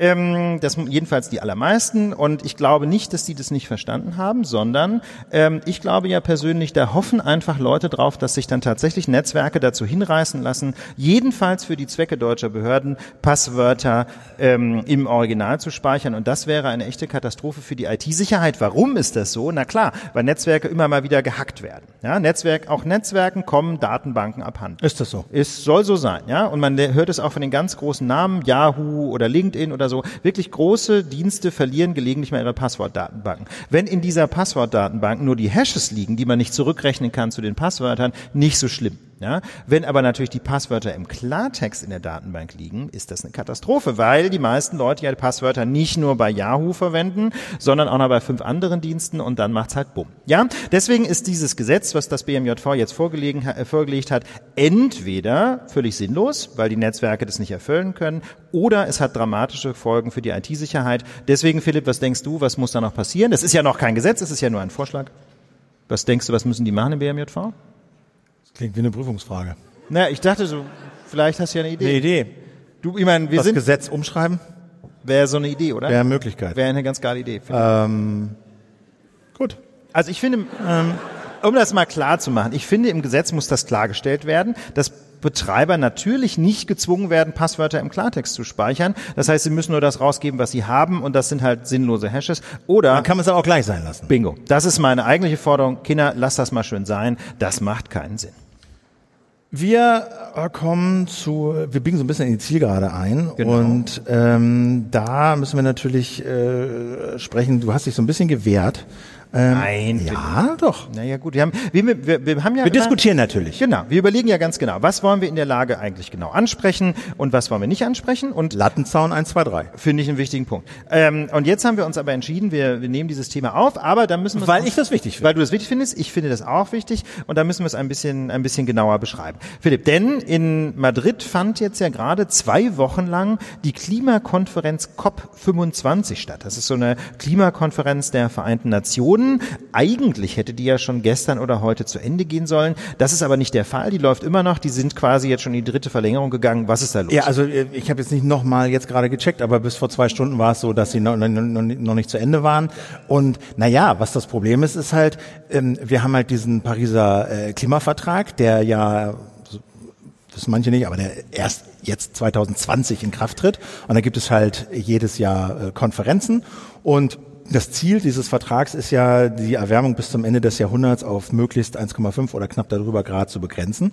Und jetzt haben sich also die Länder in Madrid getroffen, zwei Wochen lang, und äh, wollten im Kern äh, zwei Sachen äh, besprechen. Das eine ist, alle wissen, wir sind momentan nicht auf dem Pfad dahin, diese 1,5 Grad einzuhalten. Das, was Nicht. die Länder, nicht, die Emissionen steigen. Das, was die Länder ausstoßen, ist zu viel. Das wissen alle. Eigentlich soll es im nächsten Jahr in Glasgow so eine neue Commitment-Runde geben, wo die Länder sagen, was sie denn jetzt so einsparen wollen. Aber in Madrid sollte das zumindest schon vorbereitet werden. Ja. Also das sollte drinstehen in diesem Abschlussdokument. Wir verpflichten uns, äh, die Emissionen weiter zu senken und alles dafür zu tun, etc.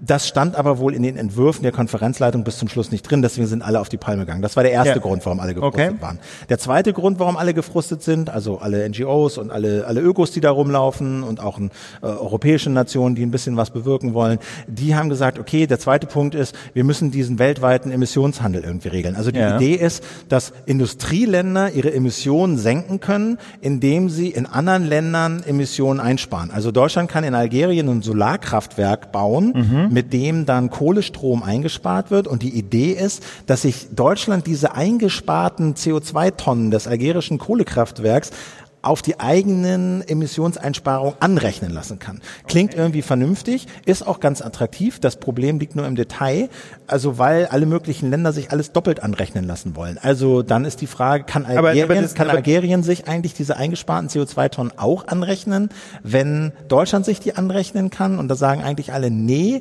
aber Länder wie Brasilien wollen sowas. Um, die, um, um so einen Streit geht's. Also um diesen Emissionshandel irgendwie so aufzubauen, dass es nicht einfach eine Mogelpackung ist, an der ganz viele Leute viel Geld verdienen, aber nichts für den Klimaschutz tun. Und da ist man offensichtlich nicht richtig vorangekommen. Okay, das klingt jetzt erstmal nicht so wahnsinnig überzeugend. Ähm, was macht denn eigentlich die Europäische Union? Wie hat ist sie denn da wenigstens quasi mit gutem Beispiel Ja, und das finde ich ist ja auch, deswegen war mir das ja auch so wichtig, weil wir natürlich wahnsinnig viel mosern. Ja? Wir, wir, wir mosern viel über die Bundesregierung, dass die da äh, nicht äh, in, in die Puschen kommt und zu wenig macht. Und jetzt ist, wir haben ja auch gemosert über Ursula von der Leyen, die jetzt neue Kommissionspräsidentin geworden ist.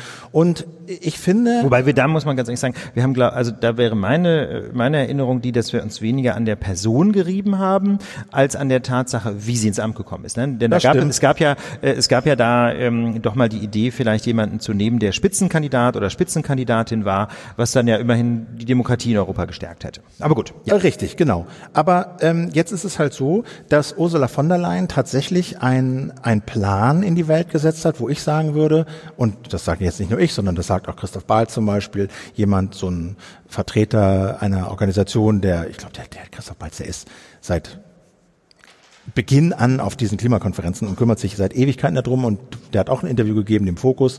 Das war übrigens der erste Artikel seit 35 Jahren, den ich lesenswert fand auf fokus.de. Aber der ist lesenswert und wir haben ihn, wir haben ihn verlinkt deshalb auch, ähm, wo er ausführt, dass dieser Plan, den Ursula von der Leyen da in die Welt gesetzt hat, wirklich ein echter Meilenstein sein kann. Sie hat das gesagt, European Green Deal hat sie das genannt. Und ähm, das ist der Plan der Kommission, wie Europa bis 2050 klimaneutral werden kann. Klimaneutral bedeutet, ähm, wir wollen eigentlich alle Emissionen einsparen. Also wir wollen eigentlich kein CO2 und ähnliche Gase mehr ausstoßen. Das lässt sich wahrscheinlich bis 2050 nicht ganz vermeiden. Das heißt aber, den Rest, den wir dann noch ausstoßen, den wollen wir möglichst wieder einsammeln. Entweder indem wir Bäume pflanzen, äh, die dann das CO2 einsammeln oder durch andere Techniken. Das ist die Idee.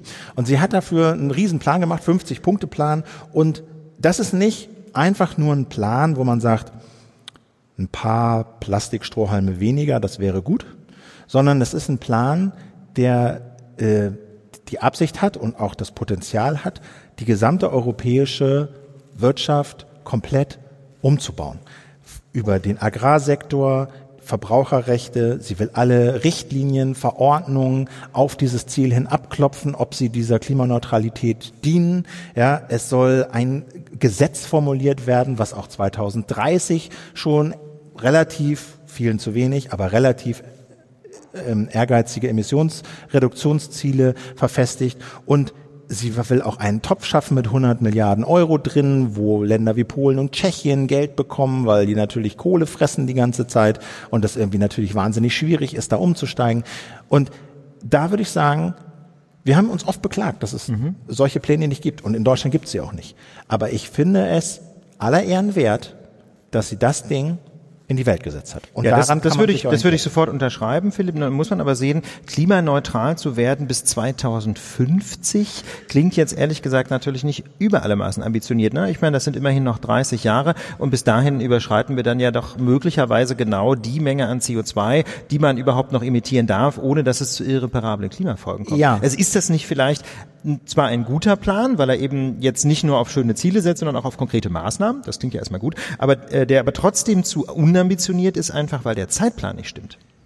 Das ist natürlich eine Kritik ja, von vielen, die sagen, auch 2050 reicht es nicht, einfach nur klimaneutral zu sein. Und es reicht auch nicht bis 2030 55 Prozent der Klimagase oder des CO2 im Vergleich zum Vorindustrie, äh, zu 2000, 1990 einzusparen, sondern wir müssten bei 60, 70 Prozent sein. Mein Argument wäre nur, wenn dieses Ding verabschiedet wird und wenn, wenn wirklich die politischen Kräfte da sind, da auch konsequent über die Jahre dran zu bleiben, dann besteht damit so ein Masterplan, innerhalb dessen man diese Ziele auch erweitern kann und man sie strenger formulieren kann. Aber du hast so ein, ein, ein Ökosystem und ein, ein, ein, ein Rahmenplan, in dem das geht.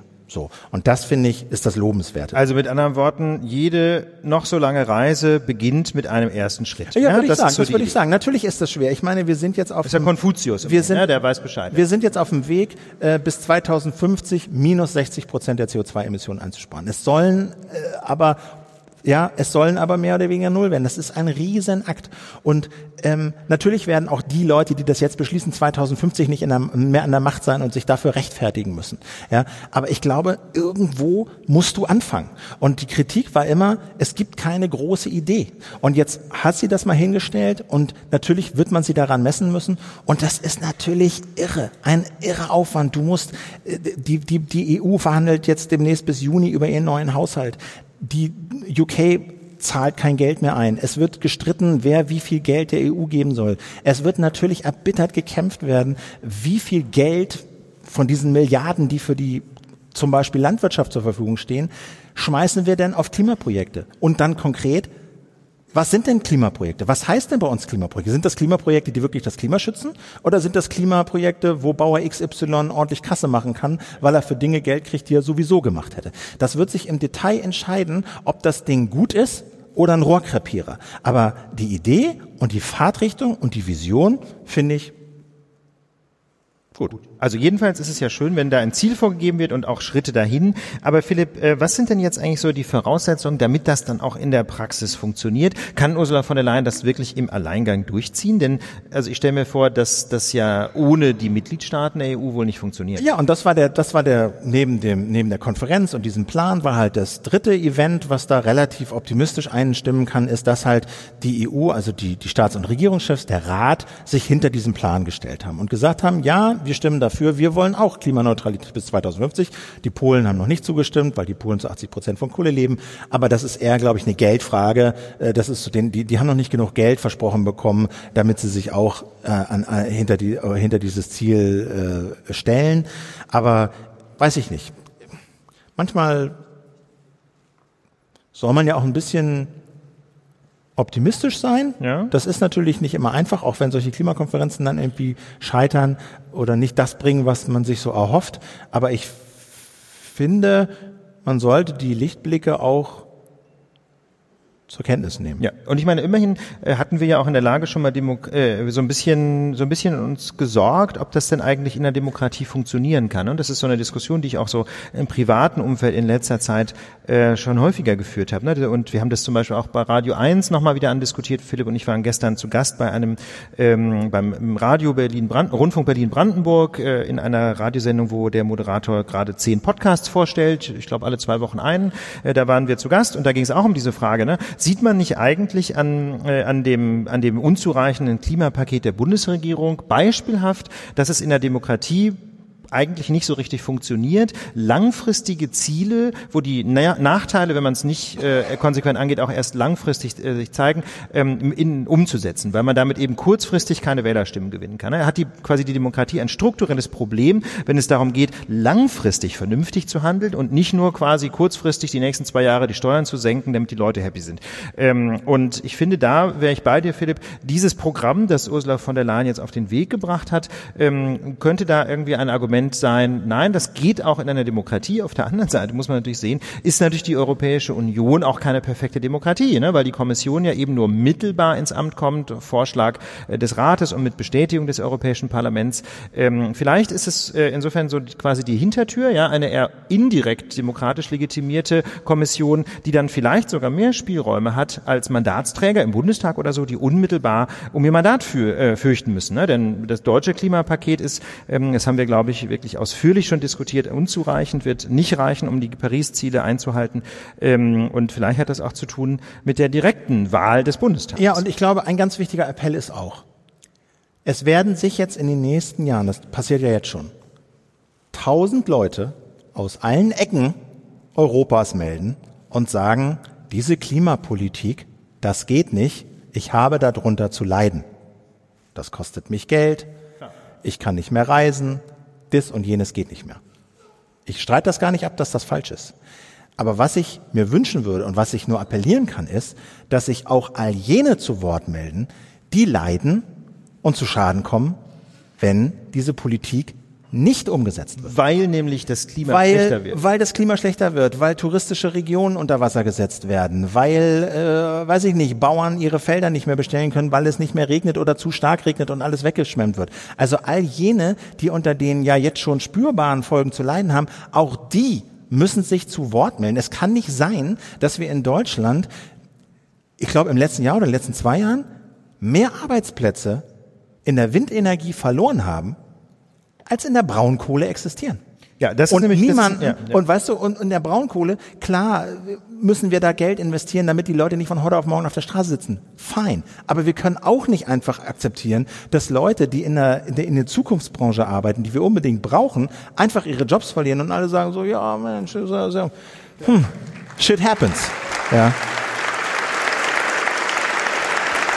Ja, und das, das sind wahre Worte, nicht zuletzt äh, in Leipzig, denn Äh, also ich habe ja, ich habe ja in Leipzig studiert, ne? Und ich erinnere mich ja noch an die Zeiten, als hier ähm, im Südraum von Leipzig diese Tagebaurestlöcher so eben große Löcher waren und so langsam voll liefen und man sich da irgendwie so durch die Zäune schlängeln musste, um da baden zu gehen. Wunderbare naturbelassene Seen. Heute ist das alles umgebaut worden zu einem, wie ich finde, wunderschönen Naherholungsgebiet. Das heißt, eigentlich ist gerade diese Region um Leipzig ein wunderbares Beispiel dafür, wie man wegkommen kann von diesem ganzen Braunkohlewahnsinn. Äh, und das sollte eigentlich, finde ich, den Menschen in der Lausitz Mut machen, ja, dass ihre Gegend im Grunde viel schöner werden kann, äh, als sie heute ist mit den riesengroßen Baggern und der riesen Umweltsprache. Sag mal, soll ich eigentlich die Anekdote noch erzählen mit diesem, mit diesem Dings, mit dem, mit dem, mit dem EU-Konto? Ach so, na das passt jetzt glaube ich nicht mehr so richtig gut rein, aber ich könnte noch kurz, äh, oder Philipp, was denkst du? Ich weiß nicht. Wir, wir hatten eigentlich gesagt, wir machen das nicht, weil das, äh, da geht es eigentlich um, um Finanzen und so. Okay. Du kannst sie aber gerne, wenn du magst. Nein, ich, ist nicht so Doch, wichtig. pass auf, jetzt, jetzt haben wir Nein. es angeteasert, jetzt können wir... Nein, jetzt, das ist- jetzt das kommt- Pass auf, ich, ich, weiß sogar, ich weiß sogar einen Übergang. Ich weiß sogar einen Übergang. Pass auf, Philipp. Also, Stichwort Lausitz. Ne? Der, der Strukturwandel in der Lausitz, das Abschalten dieser, dieser, dieser Dreckschleuder Braunkohlekraftwerke und dieser riesen Tagebaue, ähm, das soll ja der Region versüßt werden mit Milliardenzahlungen. Und Philipp war neulich mal zu Gast im Finanzministerium und hat sich da mal zeigen lassen, wie eigentlich Milliarden bezahlt werden. Ja, Wie passiert das eigentlich? Muss man sich das vorstellen wie bei Dagobert Duck? Ja, kommt da der große Laster mit 50.000 Goldstückchen drin? Wie läuft das in der Praxis? Mensch, Ulf, jetzt wo du das ansprichst, ne? Also, Da warst du doch mal im BMF, Philipp, oder? also, neulich, Na gut. dieses neulich, ne? Alles ist relativ. Hat, hat ein Sternchen. Im Vergleich zu den Pharaonen ist es jedenfalls neulich gewesen. 2004. D'accord. Okay? So viel Korrektheit muss sein. Ich, ich, Vor einiger Zeit. ich glaube aber, dass sich prinzipiell an dem Verfahren nichts geändert hat. Ja. Falls doch, Wir haben das jetzt mal offengelegt. sorry. Ja, aber ich glaube, ich habe noch mal ein bisschen gegoogelt, ich glaube, daran hat sich nichts geändert. Das ist einfach so ein, ich weiß auch nicht, in meinem, in meinem journalistischen Arbeiten ist das so ein Besuch gewesen, den ich nicht vergessen habe, weil der so, also etwas, etwas ganz Bienen- Abstraktes, ja, so was ganz Abstraktes, mega konkret gemacht hat und ich so dachte, ach wirklich? Und zwar, ne, Beispiel, also du hast jetzt gesagt Zahlung an die Lausitz, Zum ne, Beispiel, oder Zahlung an die EU, ja, heißt es immer so, ja, Deutschland muss x Milliarden an die EU überweisen. Und dann fragt man, habe ich mich dann irgendwie damals gefragt, ja, wie, was heißt denn das eigentlich? Deutschland schreibt muss Olaf über Scholz dann Scheck? Scheck, wie geht denn das eigentlich? Und stellt sich raus, die Bundesrepublik Deutschland hat genau ein Konto bei der Bundesbank. Ich dachte bei der Sparkasse Berlin. Sind umgezogen, dem war der Online-Service zu Ah, das kann ich nachvollziehen. Ja. Der ja, hat, die Sparkasse Berlin hat jetzt gerade übrigens äh, SMS-TAN abgestaltet. Genau, jetzt, können Sie, jetzt wechselt der Bund wieder zurück. Also die haben genau ein Konto bei der Bundesbank. Und da gibt es in der, im Bundesfinanzministerium eine Abteilung, das ist, die- ich glaube, die heißt Kassen, das ist die Kassenabteilung. Ja. Und da sitzen, Inoffizielle Bezeichnung Dagobert-Team. genau, die Goldwanne. Und da sitzen Männer und Frauen, so eine Handvoll Männer und Frauen vor ihrem Bildschirm und auf dem Bildschirm ist eine Excel-Tabelle. Und auf diese, in dieser Excel-Tabelle stehen so Sachen drin wie, äh, die haben, da ist meistens so eine Wochenübersicht. Das ist aber schon langfristig. So, morgen, die nächsten zwei, drei Tage. Und da steht sowas drin wie, mhm, morgen 10 Milliarden Brüssel. Aha. Ah, ah, übermorgen kommen 14 Milliarden von der Umsatzsteuer rein. Okay. Dann äh, müssen wir hier jetzt äh, die Ausgaben, ah, da wird diese 250 Millionen vom Bildungsministerium, äh, die müssen wir ans Bildungsministerium überweisen. Sonst sind die das steht da drin, das steht da drin.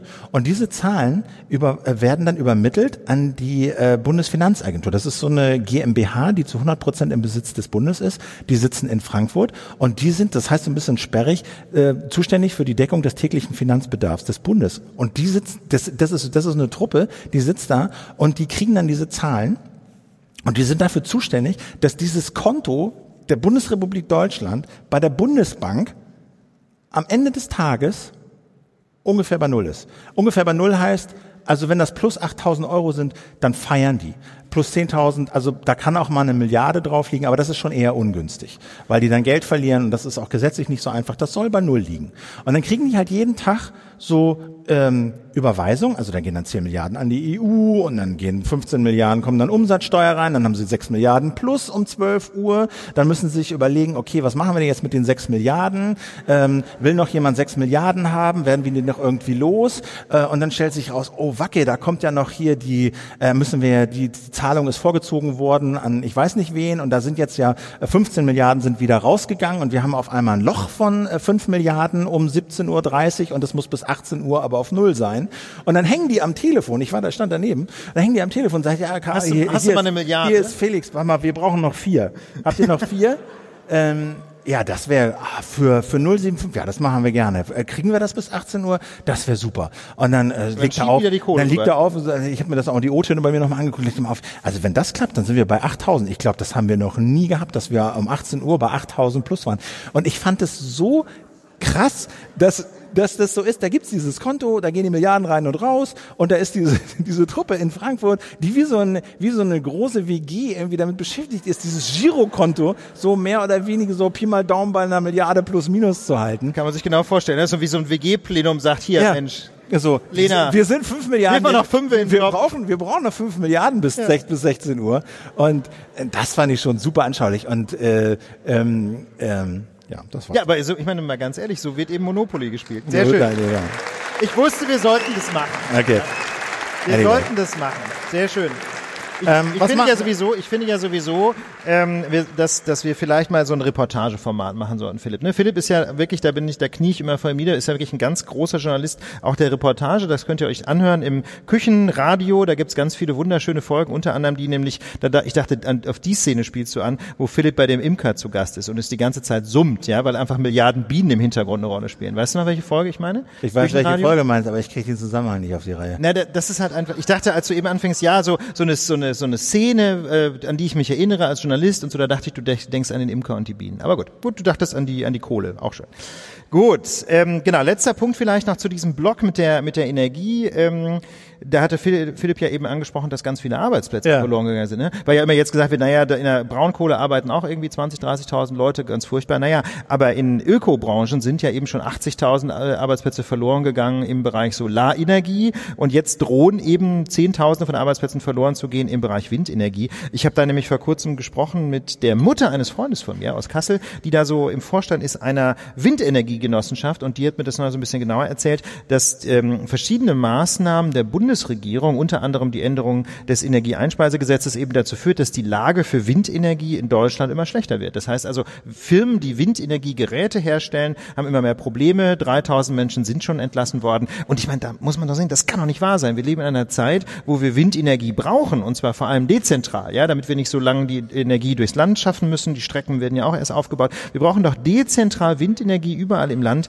ähm, und dass dann die Bundesregierung Rahmenbedingungen schafft, die dazu führen, dass eher Anlagen wieder abgebaut werden müssen. Da, da Stichwort Abstandsregelung. Ne? Stichwort Abstand- das kann doch irgendwie nicht wahr sein. Da gibt's auch ich, einen Hinweis auf mein Medienradio. Ich habe kurz wieder ein Interview gemacht mit Stefan Rahmsdorf, der ist Klimaforscher am Potsdam Institut für Klimafolgenforschung. Und das ist jetzt online gegangen heute. Da geht's auch um sowas. Könnt ihr reinhören. Medienradio in euren Podcast-Player. in eurem Podcast, ja. Genau. So. Ja, wir haben noch, wir haben noch was nach. Genau, genau. Wir haben und zwar, wir hatten ja vor ähm, gefühlt zehn Jahren euch mal gebeten, eine an einer Umfrage teilzunehmen. Das war im Sommer. Genau. Äh, weil wir was wissen wollten über euch, also wer ihr so seid und wie ihr so heißt und so. Das nun nicht. War ein Witz. War ein Witz, war ein Versprecher. Nein, ähm, das wollen wir natürlich nicht wissen, aber wir wollten einfach ein bisschen besser verstehen, wer die Menschen sind, die die Lage hören. Und ganz ehrlich, wir müssen erstmal herzlich Danke sagen, denn Ja. wir haben uns wahnsinnig gefreut Genau. über die Zahlen. Also äh, die Agentur hat geschrieben, 12.000 Bruttoteilnehmer, 9.000 641 Netto-Teilnehmer. Ist das dann ich nur kann ohne nur, Ich kann nur vermuten, was das heißt. Ja. Also, dass da irgendwie doppelt äh, Einträge waren oder so. Also den Unterschied zwischen Brutto und Netto bei Umfragen, den kenne ich nicht. Vor allem 25 Prozent Schwund ist eine Menge. Ne? Ist eine Menge. In jedem Fall sind alle hinten übergekippt, dass so viele mitgemacht haben. Das haben die auch noch nie erlebt bei so einer Umfrage. Ich habe auch Leute aus dem ZDF gehört, die auch gesagt haben, okay, wie habt ihr das denn gemacht? Also vielen, vielen Dank, dass ihr so Ganz zahlreich toll, mitgenommen habt. Es ist nicht, toll. es ist nicht repräsentativ, aber es ist doch ein sehr interessantes Bild. Wir wollen mal so ein paar Zahlen durchgehen. Also, ähm, 98 Prozent der Menschen, die da mitgemacht haben, haben gesagt, wir hören die Lage durch. Das 98 ist, das ist cool. Da, ja, Ähm, aber überlegt euch das mal. Das bedeutet, 98 Prozent hören eine Lagefolge bis zu Ende, wenn sie einmal damit angefangen haben. und deckt sich auch so ein bisschen mit den Zahlen, die wir aus Spotify und aus Apple kennen. Ja, das ist ganz lustig. Bei Spotify kriegen wir so, wir selbstverständlich keine Daten über einzelne Menschen, aber wir sehen so eine Kurve, wie sich das Hörverhalten äh, entwickelt. Und da sieht man ganz am Anfang, ja, in den ersten paar Sekunden gibt's Leute, die auf Stopp drücken und Holy fuck, so ein Scheiß weg. Genau. So, ne? Und dann gibt können wir es- verstehen, so, ist das. Ne? Aber dann, ja, nach diesen ersten paar Sekunden ist die Linie, die Kurve quasi waagerecht. Also gut wie niemand schaltet ab, wenn er einmal die ersten paar Sekunden durchgemacht hat. Das Freut- ist ja immer so, wie wenn freut- man unter die kalte Dusche springt. Freut- ne? freut- Am freut Anfang ist es kalt und irgendwann wird's auch geil. So, so ein bisschen ist es mit der Lage Dieses auch. Bild fällt dir ein, wenn du, okay. Egal. Anyway. Ja, das also, war jetzt falsche Bescheide. Nee, Egal. ist okay. Philipp, mach weiter. Also Okay. 98 Prozent hören durch. Genau, 98% ist toll. Dann über die Hälfte hört mehr als fünf Podcasts. Das finde ich auch interessant, dass sollte viele Leute Podcasts hören.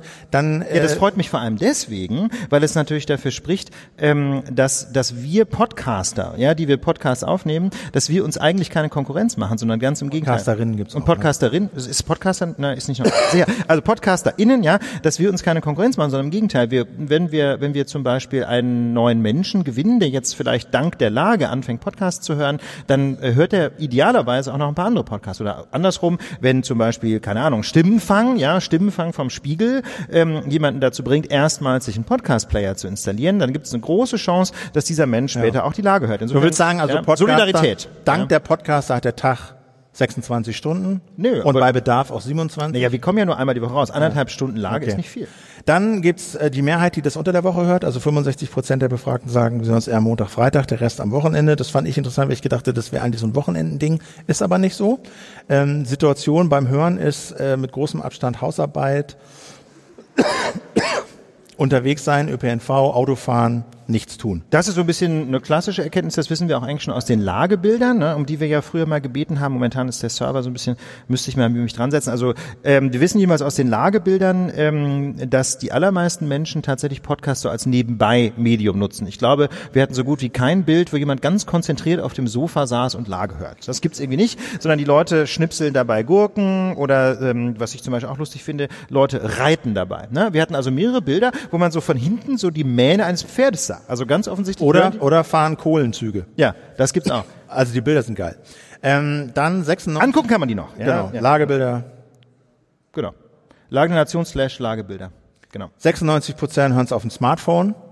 Auch keine große Überraschung, aber das, das ist eindeutig ein Smartphone-Medium. Ich glaube, das ist nicht nur bei uns so, das ist auch bei anderen so. Ähm, gewünschte Länge, das fand ich ganz interessant. Wir hatten gefragt, wir haben fragen uns ja manchmal, ist das hier alles ein bisschen lang, langatmig, zu länglich? Und äh, 57 Prozent der Befragten sagen, 60 bis 90 Minuten ist eine gute Länge. Also 57, also über die Hälfte sagen, anderthalb Stunden ist okay. 39 Prozent sagen 30 bis 60 Minuten. Ähm, okay. Kapitelmarken nutzt keine Sau. Ähm, Genau. Das ist Ah, auch. Ja, und das ist, finde ich, eine interessante Erkenntnis zusammen mit diesem Stichwort gewünschte Länge.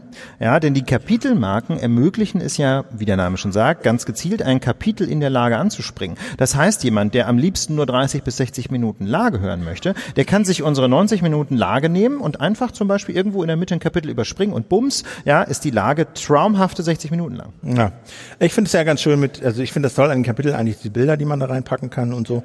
Äh, machen wir jetzt ja bei dieser Lage wahrscheinlich auch wieder, müssen wir noch Fotos machen. Und vielleicht an der Stelle nochmal der, der Appell, Leute, nutzt einfach eine gute Podcast-App, ne? denn da gibt's einfach eine ganze Reihe an Komfortfunktionen. Also ein ganz klassisches Feedback, das wir bekommen, ist auch, wir reden zu schnell oder zu langsam. Und da kann ich immer nur sagen, na, eine gute App erlaubt es, die Geschwindigkeit einzustellen. Da Also kannst du uns auf 075 hören oder auf zwei doppelter Geschwindigkeit. Also der Letzte, der mir das gesagt hat, der kam an und sagte, ihr redet viel zu schnell. ja. Ich sag, zeig mal deine App. Und es stand halt auf zweimal, zwei, zweifache Geschwindigkeit. Well, ja gut, So. okay. Das Ja. ist wie so häufig, meistens ist das Problem vor dem Gerät irgendwie. Genau. Nee. 56 Prozent finden Expertinnen, also Ex Interviews mit Expertinnen und Experten eher wichtig, sehr wichtig. Also über die Hälfte. Das fand ich überraschend viel, hätte ich jetzt nicht gedacht. Intro-Jingle, das habe ich auch mal gefragt. Brauchen wir eigentlich irgendwie so ein fancy Schnubbidups, Irgendwie, genau. äh, Willkommen zur Lage der Nation, so wie das irgendwie alle haben. Ähm, ähm, ich weiß aus meiner Erfahrung, ich spule mal vor, sobald so ein Ding anfängt, man zip, zip, zip, zip, zip, bis dann losgeht irgendwie. Ähm, und hier, ähm, laut Umfrage will das auch keiner. Also 10 Prozent sagen, ja, wäre nicht schlecht, vielleicht könnte man machen. Aber die meisten interessiert das nicht. Also Wobei ich da auch glaube, das ist so ein Effekt, wenn wir einen geilen Jingle hätten, ähm, der so richtig catchy ist und kurz und geil und so ähm, und äh, ne, dass man nicht vorspulen äh, muss, so, so man ne? nicht vorspulen muss und so, dann würden den wahrscheinlich auch viele toll finden, aber haben wir halt nicht.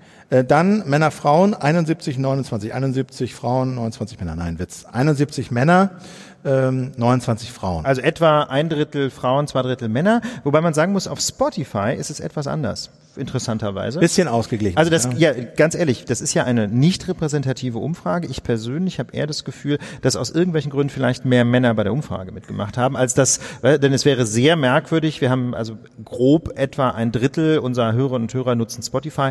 Ähm, es wäre ja schon sehr verwunderlich, wenn aus irgendwelchen Gründen die Frauen bei Spotify überrepräsentiert wären. Ja, dafür so. sehe ich eigentlich keinen Grund. Insofern ist es wahrscheinlich eher so, dass mehr Männer bei so einer Umfrage mitmachen. Alter, ähm, also 86 Prozent derjenigen, die da mitgemacht haben, 86 Prozent ist zwischen 20 und 40. Jetzt haben wahrscheinlich ältere Menschen, so ein paar, die ich kenne, da tendenziell eher nicht mitgemacht. Die sind wahrscheinlich ein bisschen unterrepräsentiert, aber das deckt sich ungefähr auch mit den Zahlen. Ja, das deckt sich mit den Zahlen.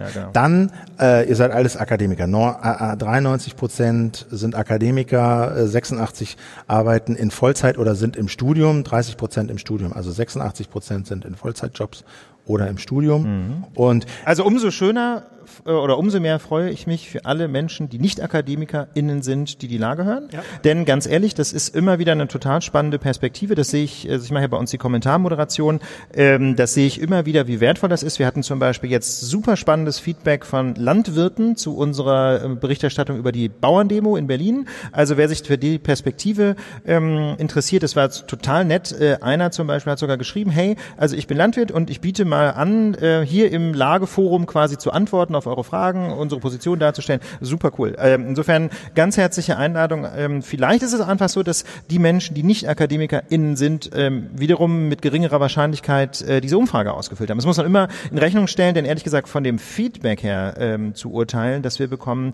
sind es doch doch deutlich mehr Menschen, die zum Beispiel Handwerksmeister sind. Das ist auch eine spannende Perspektive. Ähm, Landwirte, Handwerksmeister, ganz viele Menschen gibt es mit äh, spannendem Blick auf die Welt, ähm, die eben nicht studiert haben. Und für mich und äh, auch für uns beiden ist das, finde ich, total wertvoll, ähm, damit wir eben nicht in so einer Blase sind. Ne? Wir sind ja ohnehin schon Berliner und äh, kriegen häufiger diesen Vorwurf, in einer Blase zu stecken. Klar, ne? also ich meine, jeder sieht die Welt so ein bisschen aus seiner Perspektive. Umso wertvoller ist es, wenn eben andere Menschen uns mal ihren Blick auf die Welt äh, in die Kommentare also das, das Interessante ist an dieser Umfrage eigentlich, fand ich, dass wir über ähm, Veranstaltungen wie die hier, die Lage live, Kommentare, Tweets, ganze Kommunikation, eigentlich ein erstaunlich gutes Bild äh, Gefühl dafür bekommen haben, äh, wer, wer, wer ihr so seid. Mhm. Äh, das fand ich eigentlich das Interessanteste an Genau, und das ist ehrlich gesagt auch äh, für mich persönlich einer der wesentlichen Gründe für diese Lage-Live-Shows. Ne, es macht zum einen total Spaß, hier bei euch zu sein, aber es ist auch super spannend, hinterher einfach noch bei einem Kaltgetränk zusammenzustehen, ins Gespräch zu kommen. Wie seid ihr auf die Lage gekommen? Was findet ihr gut? Was findet ihr nicht so gut? Was können wir besser machen? Insofern herzliche Einladung. Nach der Show bleibt da und trinkt ein genau. Glas mit uns. Jetzt kommen wir zur angekündigten Verlosung, dann sind wir auch wirklich durch. Jo. Also, wir hatten ja diese IBAN-Recherche, also dieses Problem, dieses gefühlte Problem, dass man auf unser holländisches IBAN-Konto oder Girokonto äh, wie Probleme hat, das von deutschen Banken auf eine NL-IBAN Geld zu überweisen. Genau. Ich glaube, das Problem hat sich als nicht so groß rausgestellt, wie es ist. Ich glaube, so ein bisschen, wenn man da Auslandsüberweisungen anklickt und so ein paar Sachen beachtet, dann geht schon ziemlich viel durch, oder? Genau, das, also wir haben, wir haben das uns mal angeguckt, ähm, die Fail-Quote lag unterm Strich bei erstaunlich konstanten sechs Prozent nach der ersten Woche. 1500 Menschen, die teilgenommen haben, war es 6 Prozent und jetzt mit fast 3000 Menschen sind es auch immer noch 6 Prozent, was eben dafür spricht, dass es genau diese Probleme gibt. Ähm, wir wollen das nochmal so ein bisschen dokumentieren, bei welchen Banken das genau ist ähm, und weisen an dieser Stelle auch nochmal darauf hin, dass es ja die Möglichkeit gibt, den Marktwächter zu informieren vom Verbraucherzentrale Bundesverband, ähm, die dann auch gegebenenfalls zum Beispiel gegenüber der Bankenaufsicht konkrete Schritte einleiten. So, also wir jetzt, waren über, also nochmal tausend Dank für dieses unglaubliche Feedback. Ne? Also wir haben irgendwie was fast 3000 Überweisungen bekommen. Genau. Und ähm, deswegen gesagt, haben wir uns war, ja auch war halt nicht ja. immer nur ein Cent und nicht immer nur ein Euro, sondern auch ein bisschen mehr.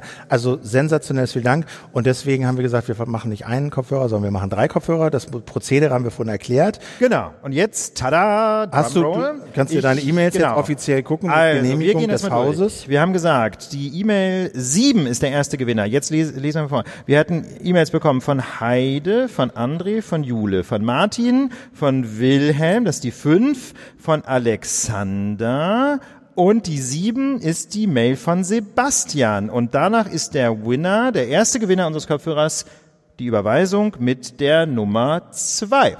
So, und jetzt schauen wir mal ganz kurz. Das ist ja spektakulär. Ähm, Ganz komplexe Zahl. alles so, was kommt jetzt, was kommt jetzt? Was kommt jetzt? Der Zwei. Gewinner mit der Nummer. Hm. So, jetzt scroll ich Okay. mal kurz hier hoch in unserer langen Liste mit den ganzen. Wir dürfen das jetzt nicht vergessen. Ne? Ich meine, gut, wir haben es aufgenommen, sehe ich. Genau, ich muss nur mal ganz kurz hier, wir haben. Nein, nein, nein, nein, wir müssen jetzt, so, genau, das ist die Nummer zwei. Ich muss nur kurz wieder sortieren nach dem, nach der, nach der, nach dem Datum der Einreichung. So, das ist hier. Also Aus Überweisung Nummer zwei.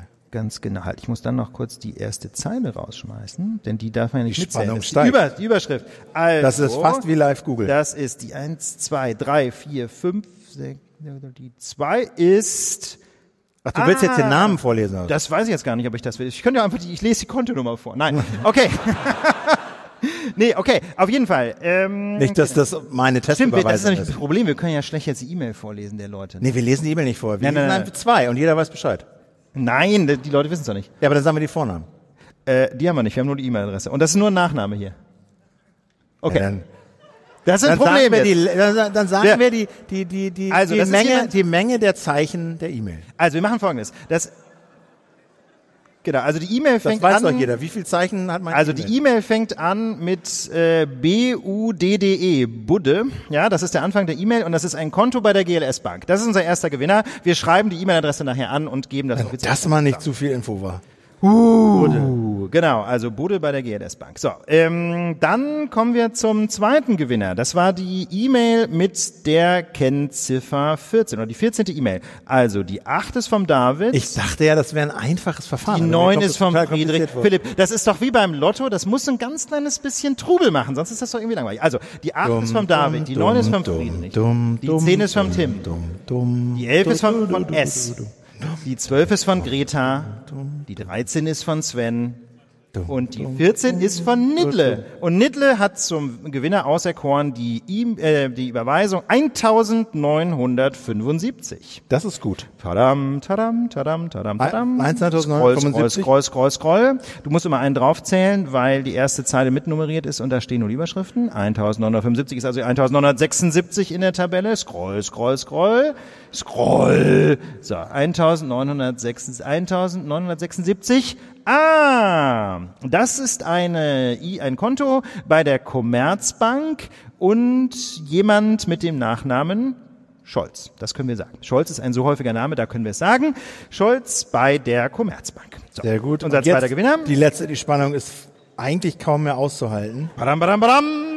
Jetzt war es die Nummer, was? Badam, badam. Komm, mach weiter. Was? Okay. 35 15 oder was? ist Julius. 16 Christian, 17 Friedrich, 18 Johannes, 19 Thomas, 20 Christian, 21 ist die glaub, Steffen, kürzt 22 Vincent, 23 Melanie. Schneide ich alles raus. Wilhelm 5, 24, Benno 25, 26 Margarita, 27 Philipp, 28 Jule, 29 Manuel, 30 Christine, jetzt wird's spannend. Ein Glück, dass ich 31 nicht 139 gesagt habe. 32 der Stadtrat, 33 Jakob, 34 Marco und 35, badam, der Paul. Und Paul hat als Gewinner auserkoren die Nummer 1, 2, 3, 4. Und jetzt muss ich wieder scrollen. Hashtag. 1, 2, 3, 5. Überweisen. 1, 2, 3, 5 in der Liste. Das Hashtag ist 1, 2, 3, 4. das Konto 1, 2, 3, 5. 1, Das 2, 3, ist der 5. So. Matthias, Matthias, ähm, der bei einer Genossenschaftsbank ist. Und da muss ich noch ein bisschen mehr sagen. Die IBAN fängt an mit DE 855709. Ja, ich hoffe, Matthias, du hast dich erkannt. Also- Ansonsten haben sich jetzt vielleicht zwei Matthias gefreut, aber wir schicken gleich nach der Sendung Oh, in nein, zwei Stunden die E-Mails. Das war mit Abstand, mit Abstand die knackigste Verlosung, die ich je in meinem Leben mitgemacht habe. Ich bin begeistert. Puh, herzlichen Glückwunsch. Herzlichen Glückwunsch. Wir haben uns gedacht, Also, dass wir, Ja, dass wir, die, dass wir die Leute nicht ihren Hash, ihren Hash von ihrem Facebook-Passwort haben vorlesen lassen. Okay. Die Idee war halt einfach, wir wollten euch als Glücksfeen einsetzen und das hat doch ganz wunderbar geklappt. Herzlichen Dank allen inzwischen 100, 112 Menschen, die mitgemacht haben bei unserer Verlosung. Also Okay. bei dem, bei der Auswahl der Gewinner. Gut, jetzt haben wir es aber. Jetzt war, jetzt mache ich hier den, äh, das berühmte, die berühmte Kapitelmarke, die keine Sau interessiert und die heißt. Verabschiedung. Ganz herzlichen Dank, Leipzig. Das war's, die Lage live aus dem Westbad in Leipzig. Ich hoffe, ihr hattet einen unterhaltsamen Abend, läuft nicht gleich weg. Jetzt gibt's noch Fragen für alle im Saal. Genau, es gibt noch Fragen für alle im Saal und die, die können dann die Leute, Abonnenten, Abonnentinnen in der sogenannten Postshow hören, wenn ihr abonnieren wollt, Küchenstudio slash plus. Äh, die E-Mails, die schickt ihr an, was hast du, hast mit den E-Mails? Äh, an Team-Lage der Nation. Dann beantworten wir die und Machen dann äh, trinken wir gleich noch was.